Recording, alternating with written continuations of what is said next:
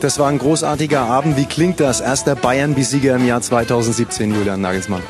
Ja, klingt sehr gut. Ich glaube, Bayern zu besiegen, das klingt generell sehr gut. Und wir als Club haben ja sehr, sehr lange drauf gewartet. Im ähm, Hinspiel waren wir auch schon zeitweise nah dran. Ähm, heute waren wir, glaube ich, noch viel, viel näher dran. Vor allem in der ersten Halbzeit müssen das Spiel, glaube ich, früher entscheiden. Dann wäre es nicht mehr so spannend gewesen. Ähm, aber ja, war ein gutes Spiel von uns.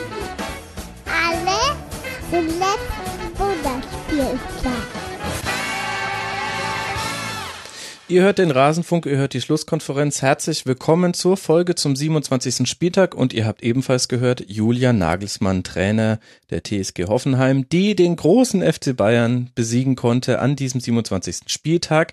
Das ist nur einer von vielen Aufregern, den ich besprechen möchte in einer kompakteren Folge, denn ihr alle habt ja auch noch viel anderes zu tun und es geht ja am Samstag schon weiter mit zwei Gästen. Zum einen freue ich mich sehr, dass er endlich mal wieder mit dabei ist. Christoph Fetzer auf Twitter, fetzi6, äh, Sportkommentator eures Vertrauens und ihr kennt ihn hoffentlich auch aus seinem eigenen Podcast, dem Vorcheck. Servus Christoph. Servus Max, danke für die Einladung. Ja, sehr schön, dass es mal wieder geklappt hat. Und Außerdem auch mit dabei Hendrik Buchheister, freier Sportjournalist bei Twitter at h-buchheister. Servus Hendrik. Hallo Max, moin. Lasst uns gleich loslegen. Die TSG gewinnt 1 zu 0 gegen den FC Bayern. Wir haben dazu eine Frage bekommen, äh, Christoph, von ähm, dem User Kyle Nepp. Ähm, er fragt, gibt es etwas Witzigeres auf der Welt, als Lothar Matthäus dabei zuzuhören, wie er versucht, den Namen Grammaric auszusprechen? ähm, ja, es gibt vielleicht schon was Lustigeres, aber es ist vorne mit dabei.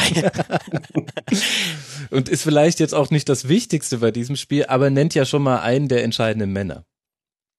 Das stimmt, ja. Also Kramaric ist äh, richtig gut drauf. Oder wie, wie spricht denn Matthäus aus? Kannst du es nachmachen? Ich meine, du kommst eher aus der Gegend, oder Max? Kramaric. Kramaric. Kramaric. Kalamaric war auch im, im, im Rennen, oder? ja, könnte sogar also, sein. Ehrlich gesagt höre ich instinktiv weg, wenn äh, Lothar Matthäus was sagt. Tel Aviv finde ich noch lustiger von Matthäus, wo er ja mal war in Tel Aviv, aber egal. Also Abrato äh, Doro, Grüße an Good Sport Podcast. so. ähm, ja, Grabarec gefällt mir tatsächlich auch sehr, sehr gut in den letzten Wochen. Insgesamt die, die Offensive bei Hoffenheim gefällt mir sehr, sehr gut. Also die haben da jetzt mittlerweile, glaube ich, eine gute Zusammenstellung gefunden mit verschiedenen Spielertypen. Kramaric eher der, so unterwegs ist, rumwuselt ähm, mhm. um Wagner. Wagner eher der Zielspieler dahinter, mit dem ihr bei und Amiri zwei sehr spielstarke offensive Mittelfeldspieler. Und ja, jetzt nicht so überraschend, dass dann Kramaric tatsächlich auch derjenige ist, der da in diesem Spiel das entscheidende Tor macht. Und insgesamt natürlich Hoffenheim ja auf einem sehr, sehr guten Weg. Und ja, ich glaube, die BVB-Fans haben sich ein bisschen aufgeregt, dass die Bayern das so halb abgeschenkt haben, aber äh, anderes Thema. Ja, die haben ihre Punkte auch woanders nochmal liegen lassen. Äh, die ähm, der BVB ja immerhin schon bei fünf Niederlagen, Hoffenheim erst bei zwei und das war jetzt auch die zweite für die Bayern. Hendrik, war das Entscheidende für das Spiel die, tja, entweder das gute Pressing von Hoffenheim oder die Passivität der Bayern in der ersten Halbzeit? Wie rum wollen wir es sehen? Tja, ich glaube, das ergänzt sich so ein bisschen. Also äh, Hoffenheim erste Halbzeit natürlich extrem intensiv unterwegs. Ähm, sagen ja auch zu Recht, dass sie da auch schon äh, möglicherweise zwei Tore hätten hätten machen können, mhm. ähm, zwei Tore hätten machen können. Und ähm, klar, Bayerns Passivität und und ähm, irgendwie diese ein bisschen so eine fehlende, fehlende Laufbereitschaft. Das hat man dann, das hat man dann schon gesehen und ich glaube, das hat sich in diesem Spiel dann einfach ergänzt, dass Hoffenheim von Anfang an extrem, extrem bissig war, extrem gut dabei ähm, und, und Bayern eben nicht. Und die München haben sich dann ganz schön umgeguckt. Ich fand es erstaunlich, dass Ancelotti dann hinterher sagte, er sei überrascht gewesen von dem, was da passiert ist, weil das Hoffenheim so spielt, wie, wie es spielt, ist eigentlich keine Überraschung. Das stimmt. Ähm, ja, und ich glaube, man tut jetzt Hoffenheim auch Unrecht, wenn man sagt, es lag jetzt nur dran, dass Bayern zu passiv war oder dass bei Bayern ein paar Leute nicht dabei waren. Ähm, das war schon auch von denen richtig gut gemacht. Ja, ähm, du hast schon die Laufbereitschaft angesprochen, zehn Kilometer mehr gelaufen als die Bayern, 123 Kilometer. Und dennoch dann aber auch eine dominante zweite Halbzeit der Bayern, Christoph. Und da war für mich so ein bisschen der Spieler des Spiels dann Baumann. Der hat äh, unglaubliche Dinge auf den Kasten bekommen und alles gehalten, was irgendwie zu halten war. Mhm. Ist auch, finde ich, ein sehr guter Torwart. Ich, ich habe so den Eindruck, dass in der öffentlichen Wahrnehmung immer seine, seine Patzer hängen bleiben, die er auch ab und zu hat, also wirklich ab und zu mal Aussätze, aber jetzt gerade so auf der Linie ähm, im Eins gegen Eins ist das wirklich ein guter Torwart. Und ja, klar war das jetzt im Endeffekt vielleicht insgesamt keine überragende Leistung der Bayern, aber wir dürfen nicht vergessen, dass sie insgesamt dann doch nochmal mehr Torschüsse abgegeben haben als Hoffenheim mhm. 21 zu 14, dass sie mehr Ballbesitz hatten, die bessere Passquote. Also so schlecht war das nicht. Ich fand trotzdem irgendwie so die Reaktionen, auch wenn ich meine Twitter-Timeline mir anschaue, so ein bisschen, ja, mein Gott, passiert halt mal. Und das ist für mich schon so ein Thema jetzt, halt die zwei Gegner vor, vor dem Champions League Viertelfinale äh, gegen Real Madrid mit, mit Hoffenheim und Dortmund, also zwei sehr starke Mannschaften in der Liga. Ja, was macht man in diesen beiden Partien? Klar muss man irgendwie versuchen, ein bisschen Spieler zu schonen, vielleicht mal den, dem einen oder anderen wie jetzt Thiago eine Pause zu geben, aber mhm. das sind ja eigentlich genau diese Härtetests, die du vor so einem Knaller wie gegen Real Madrid noch brauchst. Andererseits hat sich Real Madrid jetzt in der Liga auch nicht so unbedingt ähm, mit Ruhm bekleckert und ja, sie gehen es vielleicht ähnlich an, aber das ist so für mich dann ja, eigentlich kann man dieses Spiel gegen Hoffenheim wahrscheinlich erst bewerten, wenn man dann das Spiel gegen Real Madrid gesehen hat unter der Woche in der Champions League. Ja, du hast ja da fast schon ein, ähm, ein Omen abgelassen bei Twitter und hast gesagt, wenn man äh, im Champions League Viertelfinale ausscheidet, dann werden wir alle ganz anders auf dieses Hoffenheim-Spiel zurückblicken. Hat es dich denn überrascht, Christoph, dass äh, Angelotti jetzt auch in dem Spiel weiter rotiert hat, ähm, gegen eben einen ja auch, du sagst es ja, also ein echter Leistungstest gegen eine, eine der besten Mannschaften, vielleicht sogar die beste Mannschaft, gerade wenn wir nur auf die Form gucken in der Bundesliga. Also in dem Fall hat jetzt zum Beispiel Martinez Innenverteidigung, ist noch so eine interessante Frage, ob er Boateng noch etwas mehr Praxis hätte geben können, aber dann vor allem Renato Sanchez im defensiven Mittelfeld, Kingsley Coman auf den Außen, das heißt Ribéry nicht von Anfang an ähm, Thiago eben geschont, wie du gesagt hast. Hat dich das verwundert?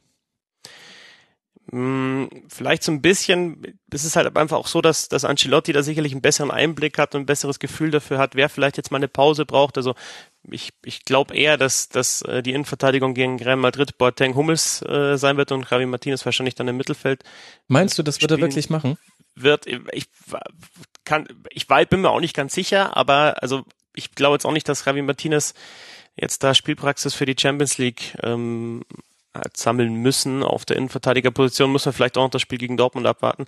Mhm. Also nochmal, ich glaube, ich glaube, dass da, dass da Ancelotti, das ist ja auch eine seiner Stärken, ein ganz gutes Gefühl dafür hat.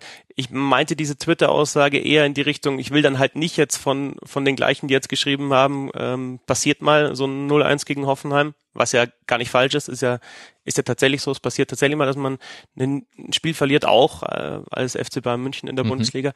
Aber ich will halt dann nicht lesen von den gleichen, ah mein Gott, hätte er mal gegen Hoffenheim da schon die, die Stammformation äh, für die Champions League sich einspielen lassen.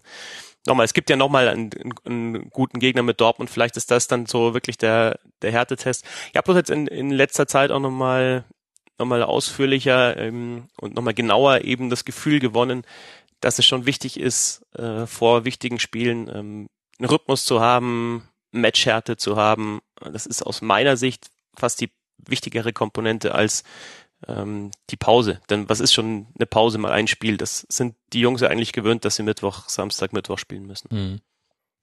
Andererseits, wenn sie eine ihrer vielen Chancen in der zweiten Halbzeit machen, dann sprechen wir hier über ein 1 zu 1 Wiederholung des Hinspielergebnisses und dann sagen wir alle, naja, ähm, erste Halbzeit ein bisschen verschlafen, aber da haben sie ja auch in der Kombination zusammengespielt, die es in dieser Saison noch nicht gab.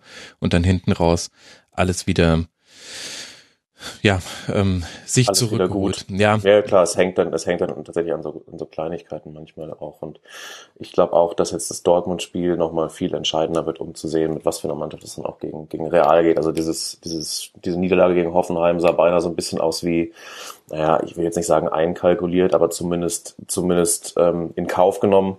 Mhm. Und ich glaube auch, dass die Mannschaft, die man jetzt gegen Dortmund sehen wird, ähm, schon, schon dem viel näher kommt, was dann auch, was dann auch gegen Madrid passiert. Und noch ein Wort zu Hoffenheim. Letzte Niederlage in der Liga am 12. Februar. Das ist auch schon ein ganzes Weilchen her. Jetzt geht's am Wochenende auswärts nach Hamburg, dann gegen Gladbach, gegen Köln und gegen die Eintracht aus Frankfurt und dann am 32. Spieltag gegen Borussia Dortmund. Hendrik, was ist so dein Gefühl? Ich habe vorhin schon angedeutet, für mich ist Hoffenheim gerade von der Form her das beste Team der Liga. Ja, absolut gebe ich dir recht. Also total stabil, ähm, vorne echt variabel, ähm, hinten ordentlich. Also über Baumann haben wir ja auch schon gesprochen. Ähm, ja, absolut, haben es total selbst in der Hand bei diesem Restprogramm. Ich bin mal sehr gespannt auf das Spiel jetzt am Wochenende in Hamburg, weil der HSV ja auch extrem heimstark ist mhm. und, und da jetzt auch zuletzt ein paar Punkte geholt hat, von denen man nicht unbedingt ausgehen musste, dass sie die holen. Ähm, also das wird ein ganz entscheidender Spiel und dann ähm, wenn sie das aber so durchhalten, dann sehe ich keinen Grund, warum sie dann nicht auf ähm, mindestens Platz drei auch einlaufen. Und von der Zusammenstellung der Mannschaft finde ich es auch sehr, sehr interessant, dass wir da Spieler haben wie Vogt, mhm. Demir bei, ja. Wagner, die ja zuletzt jetzt nicht bei Spitzenteams in der Bundesliga gespielt haben, aber die halt jetzt unter Nagelsmann in diesem System da sehr, sehr gut funktionieren auf den Positionen, die sie spielen. Also Vogt zentral in der Dreierkette, ja, Demir bei da als Verbindungsspieler im Mittelfeld und und Wagner halt vorne drin. Das sind so, ja, also, also wirklich, wir sind ja alle drei wie gemacht eigentlich. Oder Hübner müssen wir auch noch mit dazu nehmen als, als, als linker Halbverteidiger. Alle so, so ein bisschen wie gemacht für dieses System, das, das Nagelsmann spielen lässt. Das stimmt allerdings. Ähm, wenn sich das weiter so durch seine Karriere hindurchzieht von Julian Nagelsmann, dass er Spieler auf andere Positionen stellt und wir alle uns die Augen reiben, wie gut die sind, dann wird er der Bill Belichick der Bundesliga, das sage ich euch. Das erinnert schon ein bisschen an Julian Edelman und Co., was er da mit Kevin Vogt gemacht hat zum Beispiel. Schauen wir mal. Das wird jetzt tatsächlich dann das Spiel Hamburg gegen den, gegen Hoffenheim wird tatsächlich das Spiel des Zweitplatzierten gegen den Viertplatzierten in der Rückrundentabelle. Und das zeigt ja ganz gut, was ich mit der Form auch andeuten wollte.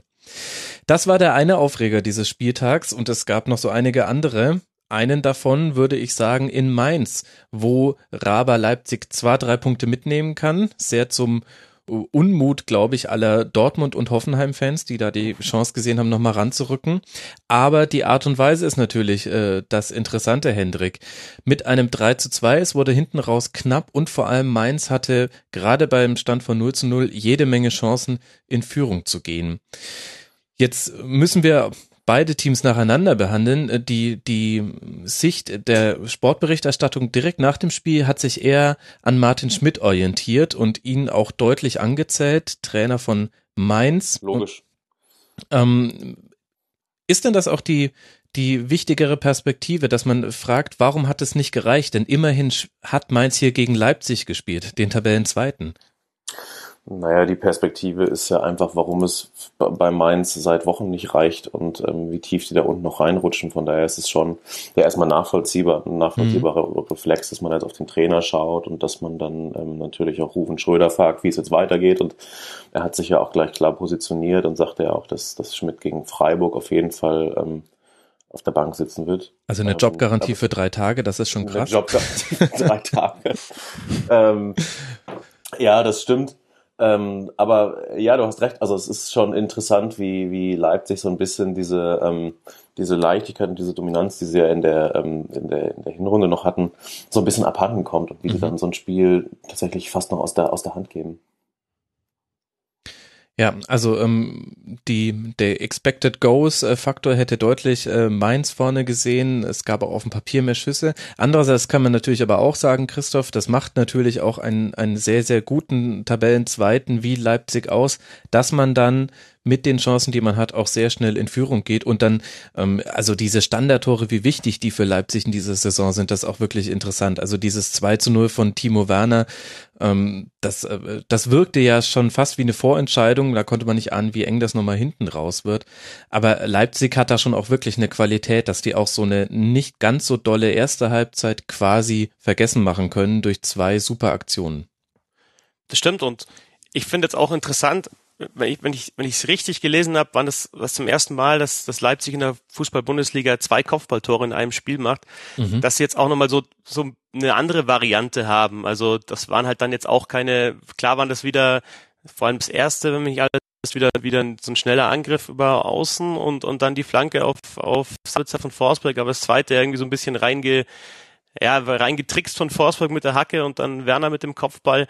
Also das waren jetzt vielleicht nicht zwei typische RB Leipzig Tore, aber sie machen tatsächlich, wie du sagst, halt einfach die Tore und geraten dann natürlich schon nochmal unter Druck hinten raus, vor allem dann in der Nachspielzeit die nochmal das 2 zu 3 einschenken zu lassen.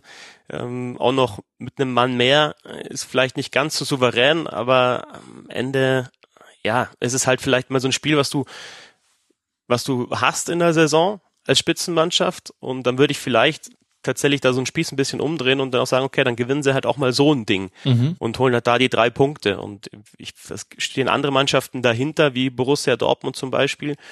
Oder dann auch, wenn wir ins Mittelfeld äh, schauen mit größeren Namen, die halt oft in dieser Saison solche Spiele nicht gewonnen haben, mhm. auch wenn es vielleicht nicht ganz optimal waren, aber sie haben halt dann die drei Punkte nicht geholt und Leipzig macht halt wieder drei Tore. Also dann, ich glaube, dann sind sie sehr, sehr schwer zu schlagen, wenn sie diese drei Tore auch machen. Das stimmt, drei Tore reichen in der Bundesliga meistens. Du hast äh, ganz leicht die Tore miteinander verwechselt. Äh, Vosbach mit der Hacke auf ähm, äh, dabei jetzt fällt mir, Sabitzer war das 1 zu 0 und Eck, Eckball auf Werner war das 2 zu 0. Aber äh, da haben wir ja auch schon einen der entscheidenden Männer genannt. Ähm, Emil Vosberg wieder mit zwei Assists, bester Vorlagengeber der Liga und auch wieder Nabi Keita ein krasses Spiel. Äh, wieder vier Chancen kreiert, äh, das 3 zu 0 mit einem Dribbling gegen insgesamt äh, sechs Gegenspieler, ein bisschen glücklich dann ähm, ja, der Abschluss. Das Tor fast. Ja. ja, aber allein, dass man in dieses Dribbling geht und dass man es auch dann gewinnt in einem Spiel, in dem man sonst ähm, äh, kaum mal zehn Meter dribbeln konnte, ohne dass einem da jemand dazwischen gegrätscht hat. 36 Fouls beider Mannschaften, zehn gelbe Karten, ein Platzverweis. Ähm, vielleicht muss man dann auch so spät anfangen zu dribbeln, weil so viele schon gelb vorbelastet sind, dass sie, dass sie da nicht mehr reingehen dürfen. Naja, also es gab mindestens einen Mainzer, bei dem ich schon, also ich glaube frei war das, der, der, da hatte ich schon den Eindruck, der hat zurückgezogen gegen Cater, weil er wusste, sonst gehe ich runter und er will ja, ja nicht den Gibbermer machen, der jetzt zum dritten Mal geflogen ist in 22 Spielen. Das ist auch Bundesliga-Rekord. Kein allzu schöner.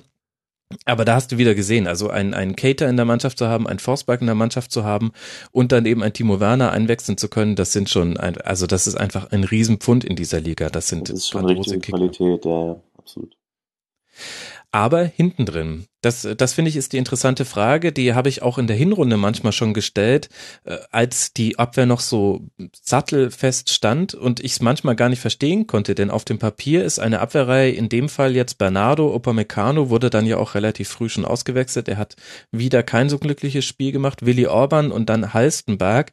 Auf dem Papier ist das keine Champions League Halbfinalverteidigung, um es mal so zu formulieren. in dem, und in dem Spiel hat man es ja auch wieder deutlicher gesehen. Sehr viele Chancen für Mainz, haben wir ja jetzt auch schon thematisiert.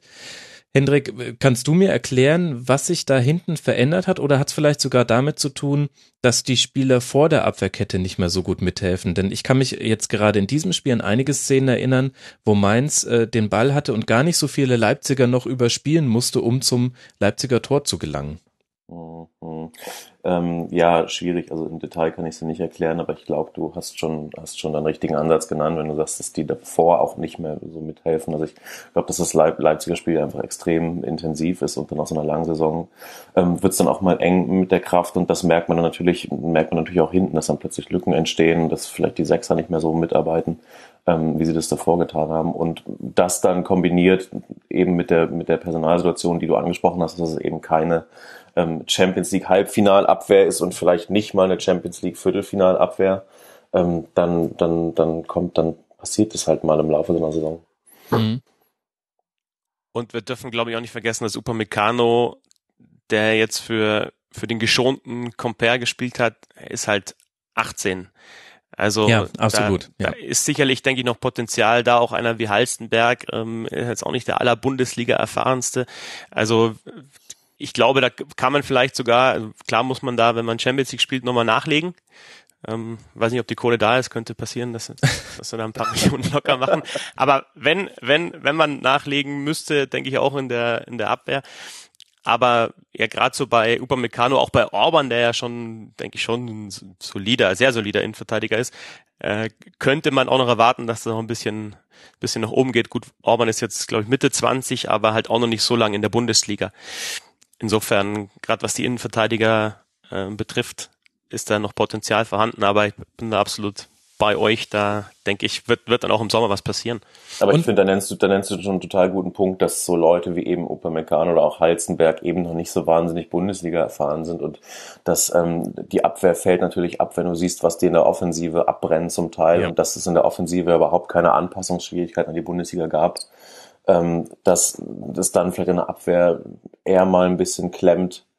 Ähm, ist dann vielleicht auch nachvollziehbar. Oder es fällt dann vielleicht noch eher auf, dass dann so jemand wie, wie Halzenberg oder eben Upamecano mal Probleme bekommen. Während dazu Forsberg, Cater haben wir schon angesprochen, ähm, Pausen, Werner natürlich sofort drin sind. Und einen Namen möchte ich noch kurz fallen lassen, Klostermann ähm, eins der größten Linksverteidiger-Talente, das der deutsche Fußball hat, ähm, seit den Olympischen Fußballturnier lange verletzt. Der fehlt natürlich auch, das darf man nicht vergessen. Das, äh, das ist eigentlich jemand, den, mit dem hätten sie, glaube ich, geplant. Auf der anderen Seite, Öztunali, super Spiel gemacht, sieben Chancen kreiert, ein Assist, zwei Schüsse abgegeben, elfeinhalb Kilometer gelaufen. Der hat zusammen mit Donati da auf der rechten Seite Demme und Heißenberg ganz schön im Bedrängnis, ge Bedrängnis gebracht. Meine Güte, jetzt habe ich mich selber in Bedrängnis gebracht. Wir haben noch eine These bekommen, auch vom User Kylnap wieder. Er hat unter mitmachen.rasen.de geschrieben, Hendrik. Zu Mainz Talfahrt habe ich eine These. Schmatke hat beim FC Modest nicht verkauft, weil er die Saison nicht für beendet erklären wollte. Mainz aber hat Mali verkauft. Haben Sie damit den Spielern den Eindruck vermittelt, die Saison sei gelaufen und damit alle Luft rausgenommen? Ähm, finde ich eine gute These. Also ich weiß nicht, ob sie damit den Eindruck vermittelt haben. Sie haben auf jeden Fall mal ihren besten Mann abgegeben und das fällt natürlich, das fällt natürlich brachial auf. Ähm, klar, und dann kann dieser, ich würde jetzt mal sagen, psychologische Aspekt spielt da natürlich auch mit rein, dass man dann so ein bisschen den Eindruck bekommt, ähm, klar, die Saison ist durch. Wenn wir jetzt schon anfangen, ähm, anfangen hier unsere, unsere wichtigsten Spieler zu verkaufen, dann, ähm, dann sind, dann, dann sind wir wohl gerettet und dann, dann war es das wohl mit der Saison. Ähm, klar, von daher interessante These, aber ich würde das, ich würde das eben, ähm, natürlich musst du auch einfach Malis Qualität sehen, die der Mannschaft fehlt. Und man muss das vielleicht auch Mainz mal zugute halten. Also Platz 15 ist natürlich nicht gut, aber also Platz 15 ist wahrscheinlich näher dran an dem, was sie erreichen sollten in der Saison als die Europa League Qualifikation. Und ein, ein Punkt, der unter Schmidt ja immer sehr, sehr gut war, war das Umschaltverhalten und mhm. für dieses Umschaltverhalten, vor allem dann die Offensive, ist halt Mali einfach wichtig.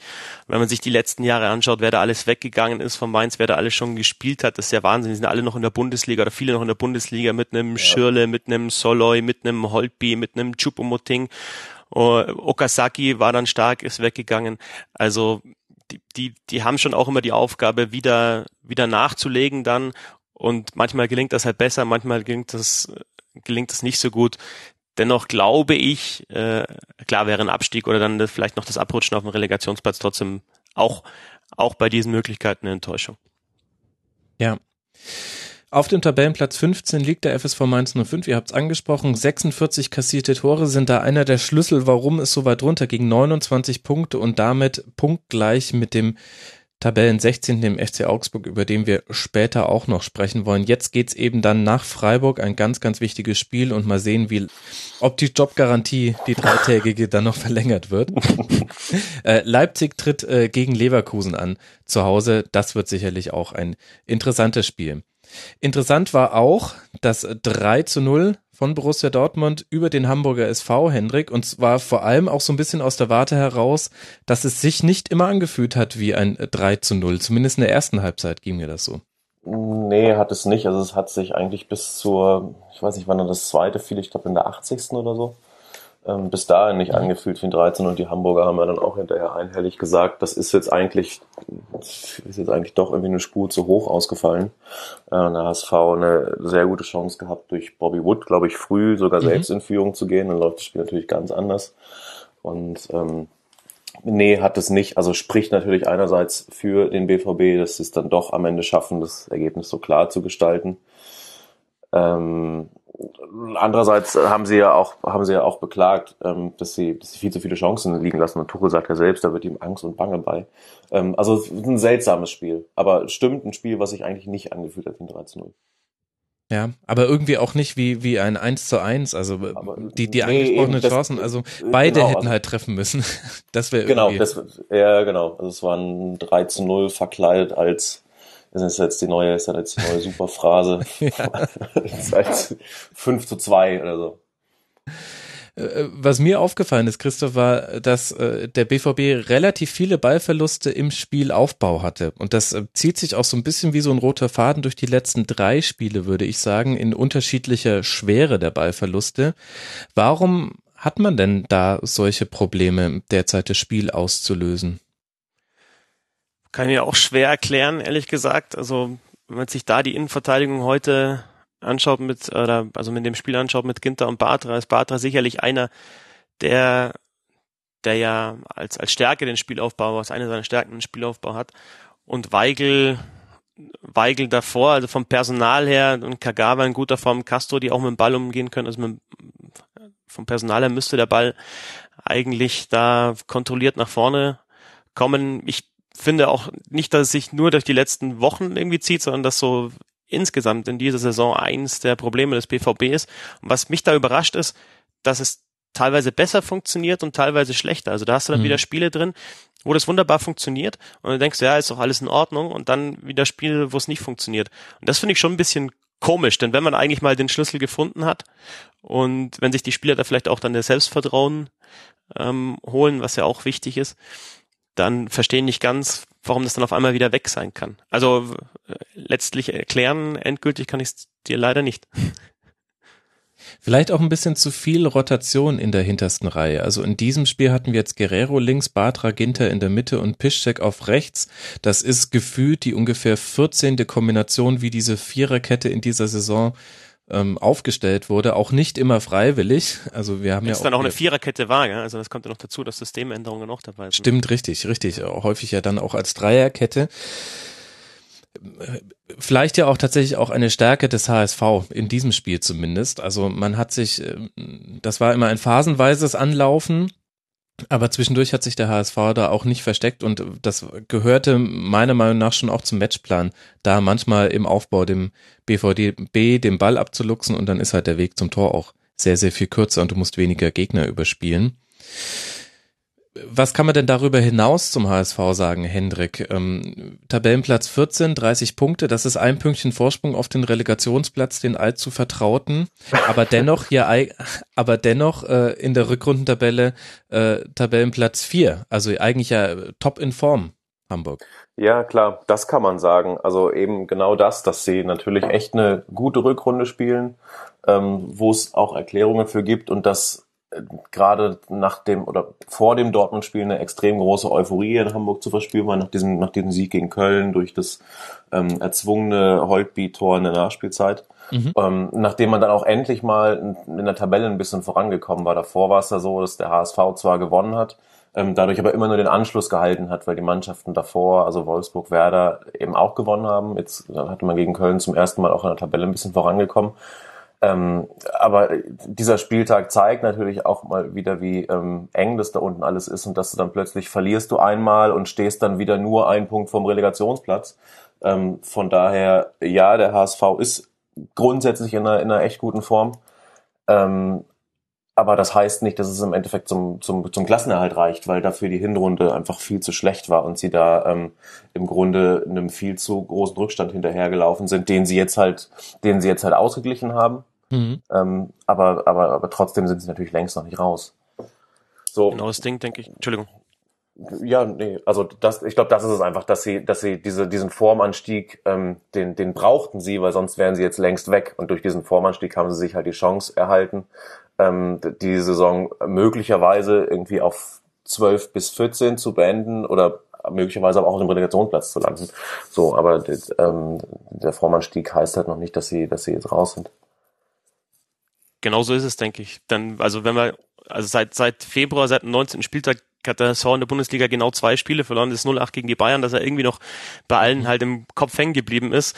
Ähm, und dieses 0 3 gegen den BVB sind zwei Niederlagen, die man natürlich, die man natürlich auf dieser Position noch haben kann ähm, und gegen diese Mannschaft noch haben kann, aber es sind halt auch 0 zu 11 Tore. Also hast du einerseits die, die schlechte Hinrunde und andererseits halt jetzt diese zwei Niederlagen, die, die, die halt das Torverhältnis komplett verhageln im Vergleich ja. zu allen anderen, die dann noch gegen den Relegationsplatz kämpfen oder möglicherweise sogar gegen den direkten Abstieg, da Ingolstadt jetzt wieder ein bisschen rangekommen ist. Und ansonsten finde ich, also HSV war jetzt auch in der Rückrunde eigentlich bis auf die zwei Ausnahmen defensiv stabil, haben, denke ich, schon so ein bisschen Probleme mit, mit dem kontrollierten Spiel nach vorne, aber das ist vielleicht eher ein Problem, was sie dann, äh, wenn sie drin bleiben, auf die nächste Saison eher angehen sollten. Ähm, das Pressing, äh, die aggressive Spielweise vorne hast du schon angesprochen, Max. Ähm, Holtby gefällt mir da, finde ich, äh, mhm. wirklich gut, der auch immer viel läuft und dann ja, 13,6 Kilometer schon genau. in dem Spiel. Ja, und Saison Höchstwert gegen Dortmund. Ja, ja. Genau. Also Wahnsinn. ich, ich glaube, die insgesamt im Schnitt, das Spiel weiß ich jetzt nicht mehr eingerechnet, aber die zweite oder dritt äh, höchste Laufstrecke in der kompletten Bundesliga pro 90 Minuten.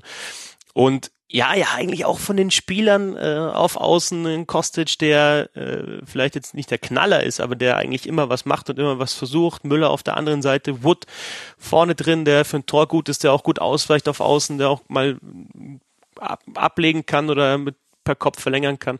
Und wenn dann defensive Stabilität noch dazu kommt, dann ist es vielleicht gar nicht so schlimm, dass, dass halt der Spielaufbau über die Sechser nicht optimal läuft.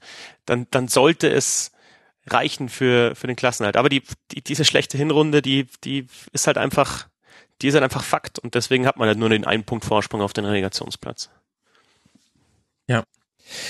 Dafür befindet man sich jetzt gerade auch in so einer Phase. Ich habe in einem HSV-Podcast, ich glaube, es war beim wunderbaren HSV, habe ich gehört, ähm, äh, dass man diese drei Spiele jetzt gegen äh, Köln, Dortmund und jetzt dann gegen Hoffenheim am Wochenende so ein bisschen als Bonusspiele bezeichnet hat, wo man gesagt hat, naja, da müssen noch keine Punkte runterfallen können, aber sind ja jetzt schon drei rausgekommen. Und wie kommt man zu der Aussage vor allem über das Restprogramm? Es geht dann weiter gegen Bremen, Darmstadt, Augsburg, Mainz, dann Schalke und ganz am Schluss gegen Wolfsburg. Das heißt, äh, fast nur noch gegen direkte Konkurrenten, die da unten drin hängen. Ähm, das heißt, Hendrik, irgendwie muss man sich ja nur diese Form bewahren und dann in diese Spiele noch ähm, erfolgreich gestalten. Nicht mal alle davon und dann sieht das schon wieder ganz gut aus. Naja, aber du siehst ja auch, was dann ein verlorenes Spiel direkt mal auslösen kann in der Tabelle. Also, dass sie jetzt halt plötzlich wieder nur einen Punkt vor dem Relegationsplatz stehen. Von daher ist die, ist die Situation schon echt prekär. Und ich finde auch dieses Restprogramm ähm, ist aus Hamburger Sicht saugefährlich, weil das, also die Mannschaften, die direkten Konkurrenten sind, normalerweise die Gegner sind, gegen die sie eben nicht gewinnen. Ähm, also die ganzen letzten Heimsiege kamen ja zustande gegen Schalke, gegen Leverkusen. Mhm. Ähm, gegen Hertha, gegen Köln, also gegen Mannschaften, die tendenziell weiter oben stehen. Und der HSV hat in den letzten Jahren immer wahnsinnige Probleme gehabt gegen Mannschaften, die weiter unten drin stehen, gegen, die, gegen, gegen die sie dann möglicherweise selbst das Spiel machen müssen. Ähm, und von daher bin ich, bin ich mal total gespannt, wie das weitergeht. Also jetzt schon auf das Spiel gegen Hoffenheim, aber eben auch danach, du hast es angesprochen, ähm, Augsburg, Mainz, auch Werder wird, wird, wird interessant mhm. am Ende gegen Wolfsburg. Also ich, ähm, ja klar, eigentlich müssen sie nur diese Form bewahren, ähm, aber das sagt sich halt so leicht. Ich bin gespannt, ob ihnen das gelingt und ich, ähm, ich würde das jetzt nicht voraussetzen, dass sie diese Form bewahren. Ja, Oder ich würde ich würd da jetzt, ich würde jetzt nicht, ich würde da jetzt nicht einfach so von ausgehen. Also da müssen sie schon ein bisschen was für tun. zeigt auch nochmal, wie brutal wichtig dieses 2-1 gegen Köln am, am ja. Wochenende war. Ja, Denn also Last-Minute-Tor und das ist halt so eine Mannschaft, also ich, ich, ich sehe es genauso wie du, Hendrik. Ähm, diese, diese direkten äh, Konkurrenten, diese Spiele gegen die direkten Konkurrenten können halt auch voll nach hinten losgehen. Und dann verlierst du gegen die direkten Konkurrenten und holst, hängst wieder hinten drin. Ich finde jetzt nicht, dass man gegen Bayern und Dortmund unbedingt punkten muss, aber so eine Mannschaft wie Köln aus dem sehr breiten Mittelfeld der Fußball-Bundesliga, das ja von 5 bis 16 geht, würde ich fast mal sagen, jetzt überspitzt, ähm, die, die sind halt, die sind wichtig. Also gegen solche Mannschaften muss man da, glaube ich, ähm, aus Sicht des HSV schon ab und zu mal, mal punkten oder gewinnen.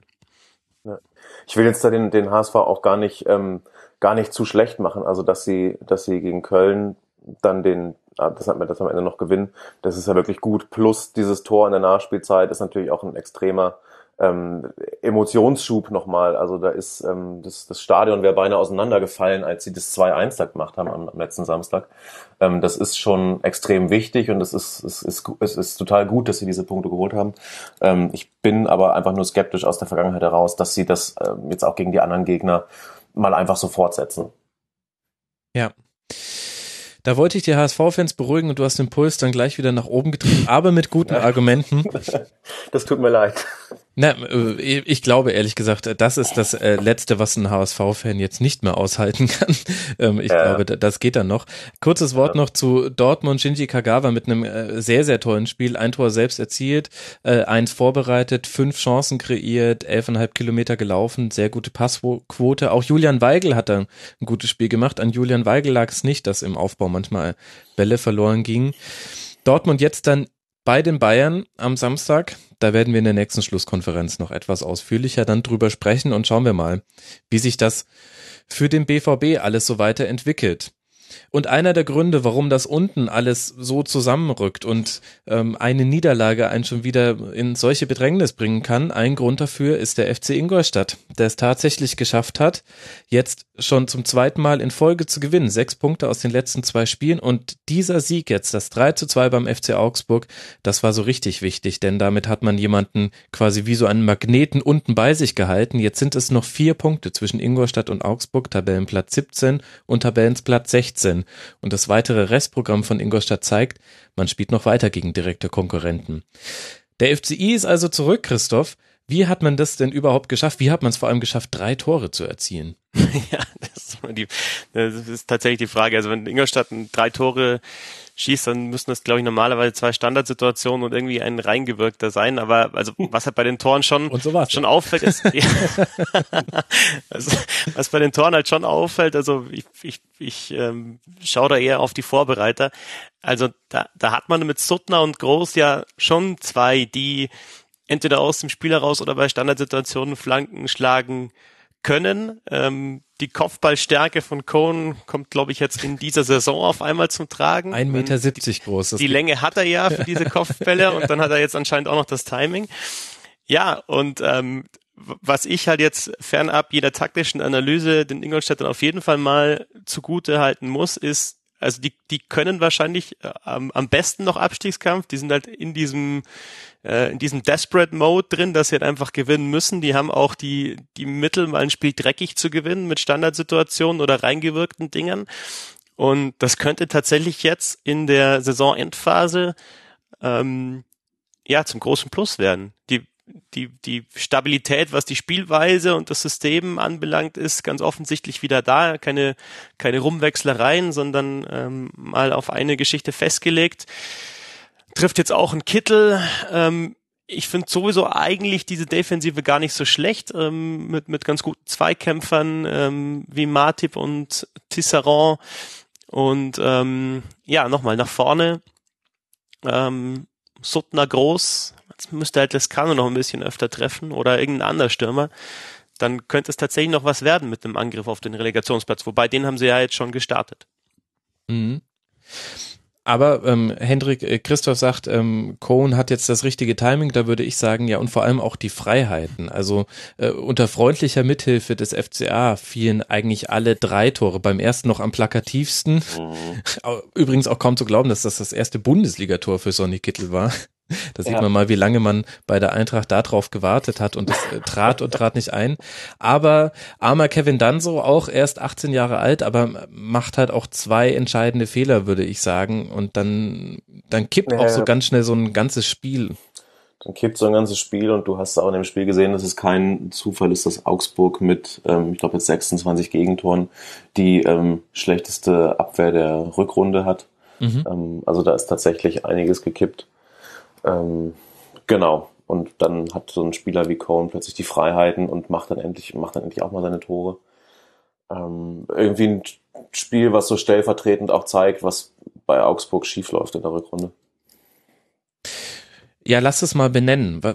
Woran hakt es denn? Denn Augsburg war eine Mannschaft, ähm, man hat die ganz lange schon nicht mehr auf dem Radar gehabt, einfach aus der Historie heraus, weil man wusste, na, die kriegen das irgendwie immer hin. Und jetzt habe ich den Eindruck, Augsburg gehört so wie Mainz zu denjenigen Mannschaften, die gar nicht so wirklich damit umgehen können, dass die hinten drin stehen. Und wenn ich mir zum Beispiel anhöre, was Manuel Baum nach dem Spiel gesagt hat, der gesagt hat, na ja, also ähm, der, der Reporter fragt ihn, ich glaube, es war Yannick Erkenbrecher vom Sky, fragt ihn, ähm, ja, also war ja nicht so doll, gerade so ähm, in der ersten Halbzeit. Und dann ist die Reaktion von Manuel Baum, na, die Meinung haben sie aber relativ exklusiv.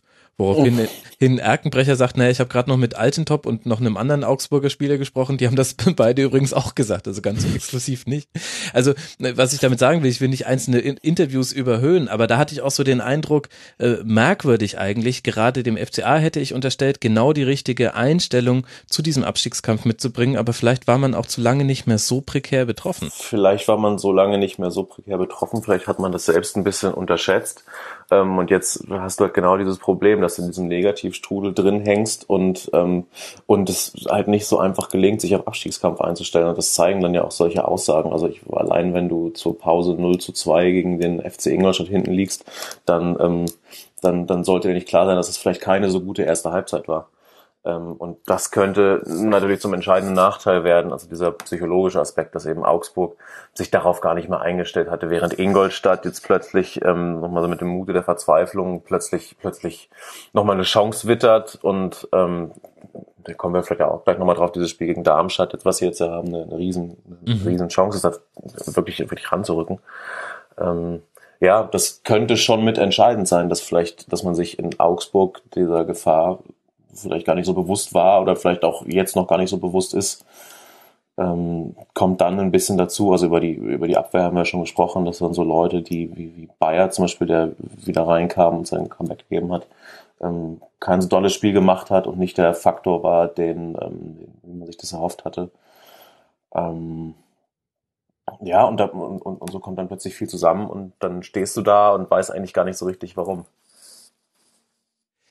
ich finde irgendwie, dass bei Augsburg ähm, zu wenig Hilfe durch das System kommt oder durch die Spielweise. Während Augsburg das in den letzten Jahren ausgezeichnet hat, meiner Meinung nach, dass man eine klare Spielidee hat erkennen können, in denen die individuell sehr guten Einzelspieler ein Teil der Spielidee waren. So habe ich jetzt fast den Eindruck, Christoph, wenn so ein Finn Bogerson jetzt sein äh, lang ersehntes Debüt gibt ähm, oder eben auch Daniel Bayer ähm, wieder zurückkommt, dann müssen die auch gleich sofort an ihrem Leistungsziel Zenit spielen, ansonsten können sie dieser Mannschaft nicht helfen. Das heißt, es geht gerade sehr viel darüber, dass individuelle Spieler das Ruder herumreißen. Plakativstes Beispiel dafür Bobadilla im Spiel gegen Werder, ähm, äh, auch ähnlich plakativ Staphylidis in dieser Phase, in der er jeden Weitschuss reingemacht hat, den er genommen hat. Mhm. Und mir fehlen aber so ein bisschen die Lösungen, wie man zum Beispiel in den Strafraum kommt. In diesem Spiel gab es äh, 13 Schüsse für den FCA, 10 davon von außerhalb des Strafraums. Das spricht ja auch ein deutliches Problem an. Ja, ist schon ein bisschen einfallslos alles, das stimmt schon. Und ja, man darf ja nicht vergessen, dass zum Beispiel Bayer jetzt auch länger gefehlt hat. Also der wird jetzt erstmal ein bisschen brauchen, bis er wieder auf seinem Niveau ist. Aber ja, landen wir dann wahrscheinlich am Ende doch wieder beim, beim Trainer und werden uns wahrscheinlich einig sein, dass halt sowohl Baum als auch Schuster kein Weinziel sind. Und das war halt unter Weinziel schon, ja, einfach gut abgestimmt. Jeder war zu seinem Job gekannt und ähm, deswegen war es eine der Augsburger Stärken. Ja, und dann ist es halt so, dass klar Bobadilla mal ein gutes Spiel machen kann und, und alle auf seine Schuld geben kann, im wahrsten Sinne des Wortes und auch im übertragenen Sinn. Ähm, oder Bayer oder Staphylide, der auch immer da vielleicht mit einer guten Aktion oder mit mehreren guten Aktionen den Unterschied ausmachen kann.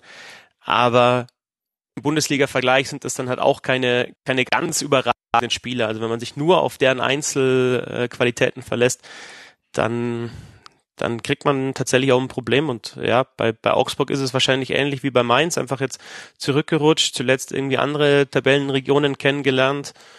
Und ja, auch da Alarmstufe rot. Also es ist jetzt gerade so, wenn man so ein Spiel gegen einen direkten Konkurrenten wie Ingolstadt verliert, wo man sich ja wirklich weit hätte absetzen können von diesem mhm. direkten Abstiegsplatz.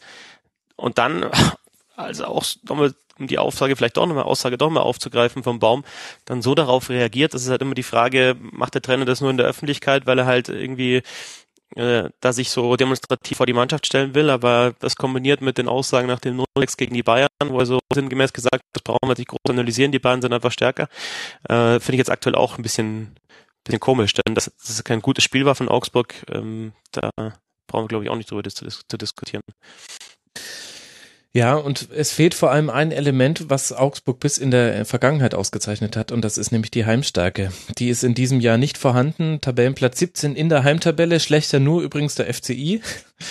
auch, auch dahingehend könnte jetzt dann das Heimspiel gegen Darmstadt am nächsten Wochenende sehr, sehr wichtig werden. Dann kann man da vielleicht Augsburg in der Heimtabelle überholen. Aber erst drei Siege, nur 14 Punkte zu Hause geholt das zeigt auch so ein bisschen, erklärt auch vielleicht ein bisschen, warum es gar so schnell auch stimmungsmäßig äh, im Stadion gekippt ist. Nach dem 0 zu 1, nach dem 0 zu 2 wurde es sehr, sehr unruhig. Ähm, viele Zuschauer haben dann auch das Stadion schon verlassen und von der Aufholjagd dann wahrscheinlich nur noch über Bayern 1 erfahren. Also sehr spannend unten drin. Und wir können gar nicht aufhören, über den Abstiegskampf zu reden und über überraschende Sieger zu sprechen, wie jetzt eben den FC Ingolstadt. Darf ich dich kurz noch, äh, darf ich dich kurz noch verbessern, äh, Max? Ähm, über Sport 1 FM erfahren, natürlich nicht. Ach so, über Sport 1 FM erfahren. Na klar. Oder? Klar, natürlich. Weil die, die Netzabdeckung ist ja überragend. Also ja, wir hatten mit dem Radio im Auto. Eben, nee, stimmt, stimmt. Da hast du natürlich recht. Wer weiß gar Sorry. nicht, wie ich, wie ich da jetzt drauf gekommen ist, das war ein schlimmer Fauxpas. Aber ich denke, alle Hörer werden mich da im Geiste eh gleich, gleichzeitig mit verbessert haben. Ganz sicher. Wir reden über Überraschungen im Abstiegskampf und haben jetzt eben Ingolstadt schon abgehandelt. Wir haben eine Mainzer Leistung gegen Leipzig besprochen, die gar nicht so schlecht war. Und jetzt sprechen wir über ein 3 zu 0 von Werder Bremen gegen Schalke 04, wo ich jetzt gar nicht mehr weiß, Hendrik, ob das überhaupt noch überraschen muss.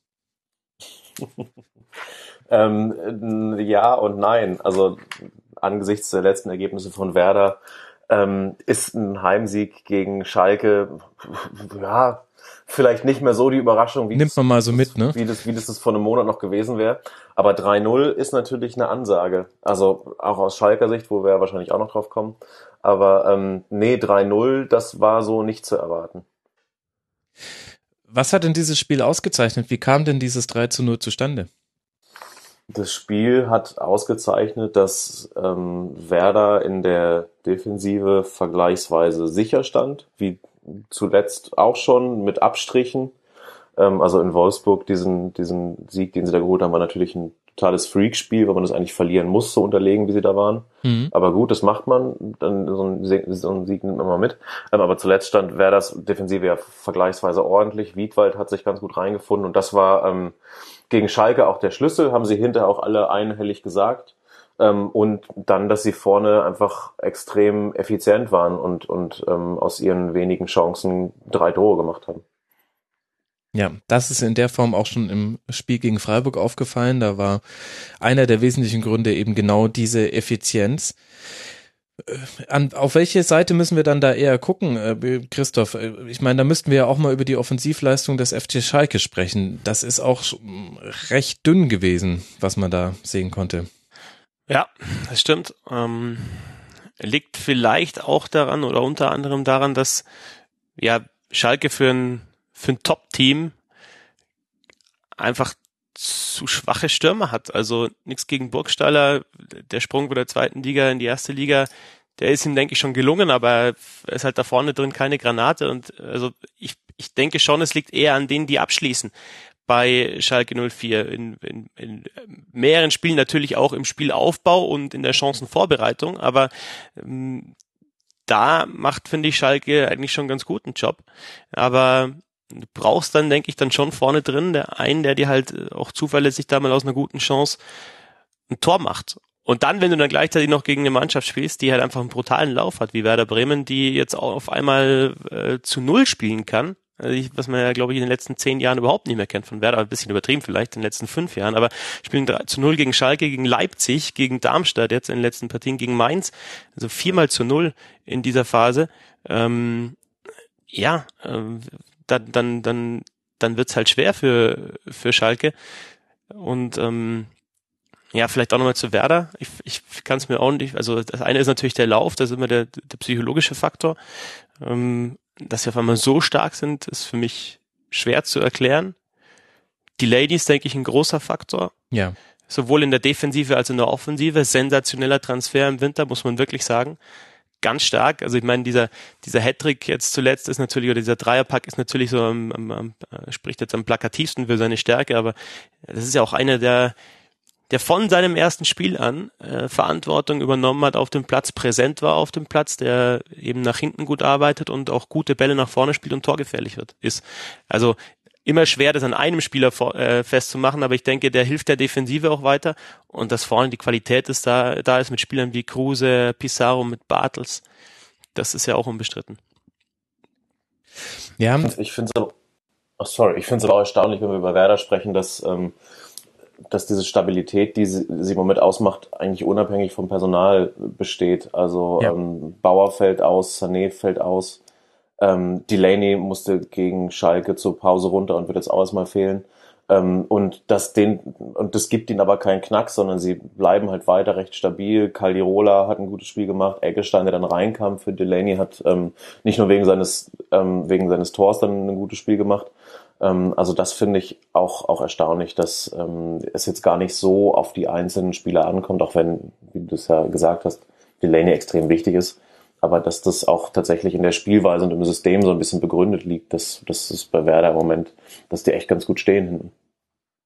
Und dann kommt noch dazu, jetzt da Eggestein ja dann auch getroffen hat gegen Schalke, ähm, kommen jetzt auch diese jungen Spieler, von denen ja so viel gesprochen wurde in letzter Zeit, bekommen jetzt auch ihre Einsätze, vielleicht auch, weil sie eben da im Tabellenmittelfeld nicht ganz so unter Druck stehen, wie wenn sie im Abstiegskampf, ähm, wenn, sie, wenn's, wenn's, wenn, wenn er im Abstiegskampf steht. Und das ist, glaube ich, auch nochmal so ein Faktor, der, der Werder weiterhilft. Also große Talente im Kader, aber halt auch Trainer jetzt zuletzt, die halt dann, wenn man irgendwie auf dem Relegationsplatz steht und irgendwie gegen den 15. spielt oder so, diese Talente halt dann nicht bringen. Und jetzt mit dem Lauf kannst du so ein Spiel halt dann mal bringen, dann macht er auch ein Tor. Und das hilft Werder nochmal zusätzlich weiter. Ja, da greift ein Rädchen ins andere. Unser Hörer Würzbach hat auch im Forum nochmal rausgearbeitet, dass er eben auch die Systemumstellung, dass man jetzt noch eine Alternative zum 442 hat, nämlich ein 352 und zwar nicht mehr mit Raute. Ähm, und ähm, das ähm, hat man in allen letzten Spielen jetzt gesehen, dreimal mit 4-4-2 und Doppel-6 an den Start gegangen und äh, viermal mit 3-5-2, auch ganz oft durch äh, Verletzungen und so weiter, haben wir jetzt alles schon thematisiert. Er nennt das auch als einen Faktor zusammen mit der Verpflichtung von Delaney. Und dass Werder gute Offensivspieler hat, das wussten wir ja auch schon die ganze Zeit. Vielleicht überraschend, äh, dass es gar nicht so sehr auffällt, dass der Schnabri immer noch fehlt. Das überrascht mich persönlich ein bisschen, ähm, dass man das tatsächlich so gut auffangen kann. Da kann man, glaube ich, Max Kruse auf die Schultern klopfen und sagen, du machst das gerade ganz gut. Und als wir vorhin über Schalke gesprochen haben und darüber, dass denen halt vorne drin jemand fehlt, der die Chancen verwertet, da dachte ich mir, Christoph, ich irgendwie hatten sie den nicht mit Guido Burgstaller, wie er wohl ausgesprochen wird, von Österreichern schon gefunden? Er wird sogar ganz sicher Guido ausgesprochen. Ähm, das ist tatsächlich die österreichische Aussprache. Ja, was heißt, sie haben ihn gefunden? Also nochmal, der kommt aus der zweiten Liga und hat halt jetzt vier Bundesligatore erzielt in elf Spielen. Das ist keine schlechte Quote, aber also wenn halt da Bentaleb und Schöpf deine besten Torschützen sind mit fünf Treffern, bei Schalke, wenn du das vergleichst mal mit den Mannschaften, ja, die, die halt so zwischen ähm, vier und sieben stehen, die halt größtenteils einfach auch einen Torjäger haben, der der die Buden macht. Irgendwie in Köln mit Modest, äh, Hertha mit Dibijevic, Freiburg jetzt mit Niederlechner und Philipp und so weiter. Ähm, dann ist es halt zu wenig. Also und also Hünteler findet kaum mehr statt. Äh, Chupomoting hat ja auch schon mal zweistellig getroffen in der Bundesliga, macht das aktuell nicht. Ja, also für mich ist Burgstaller nicht die, die endgültige Lösung da vorne drin. Das ist halt für die Aufgaben, die die Schalke hat, nicht nur in der Bundesliga, sondern auch international, denke ich zu wenig, wenn das dein Nummer 1 Stürmer ist. Das ist halt zu wenig, finde ich auch. Und das muss ja auch gar nicht gegen ihn sprechen, weil du sagst, es ist ja richtig. Nein. Der Schritt von der zweiten in die erste Liga ist, ist groß und dafür macht das echt, macht das echt, echt richtig gut, finde ich. Ähm, aber das ist, wenn du Schalke bist und dein Anspruch ähm, Europa bis Champions League ist, ist es natürlich zu wenig, dich da auf ihn zu, ver zu verlassen. Mhm. So, gegen Werder kam dann in der 86. noch, das fand ich ein bisschen gemein, wurde Di Santo eingewechselt beim Stand von äh, 0 zu 3 und durfte sich dann noch sein Five-Konzert abholen. Ähm, weiß ich nicht, ob man. Was ist das Gegenteil von einem glücklichen Händchen? Ja, also ich weiß auch nicht, was, äh, was, was, was da der Hintergedanke war. Ähm, aber stimmt, da ist es, da wird's dann vorne echt dünn bei Schalke und Burgstaller. Also ähm, Hut ab, wie der das macht, aber stimmt schon, das reicht halt nicht. Und gerade in so einem Spiel ähm, fällt es dann auch auf. Was ich zu Burgstaller vielleicht noch ergänzen würde, ähm, brutal schwer wird's für den Kommentator, wenn Guido Burgstaller spielt und Guido Winkmann pfeift. Das ist wahnsinnig. das ist eigentlich kaum noch zu leisten. Nein. Es ist schwerer zu, schwerer zu managen, als äh, die, die, die Schalker Form zu erklären. Schalke jetzt dann zu Hause gegen Wolfsburg und dann auswärts bei Darmstadt. Wir müssen nur einen kurzen Blick auf die Tabelle werfen, um zu sehen, was das bedeutet und wie wichtig diese Spiele sind. Ich äh, bin insgesamt bei Schalke wieder etwas ratloser als noch vor einigen Wochen auch, was die ganze Erwartungsmanagement, äh, Moderation durch Heidel und Weinziel angeht. Ich finde die gute Figur, die sie da zu Beginn der Saison gemacht haben, die machen sie da jetzt nicht immer, gerade Weinziel. Oh. Ähm, aber das ist jetzt nur ganz subjektiv und hat jetzt auch erstmal mit dem Sportlichen nur sekundär zu tun. Aber da könnte sich auch ein Cocktail zusammenmixen, der noch ähm, schwierig werden wird, denn es sind nur 34 Punkte, 5 Punkte Vorsprung auf den Relegationsplatz, Tabellenplatz 12. Selbst wenn man nicht absteigt, ähm, dass das noch eine erfolgreiche Saison wird, ist kaum zu glauben. Und jetzt werde ich hier direkt angerufen von Christian Heidel, der sich, der sich beschweren möchte. Aber das kann er mal knicken. Da gehe ich nicht hin. Stattdessen möchte ich über euch über den nächsten Gegner von Schalke sprechen, nämlich Wolfsburg gegen Freiburg. Hendrik, wie haben wir denn dieses Spiel einzuordnen?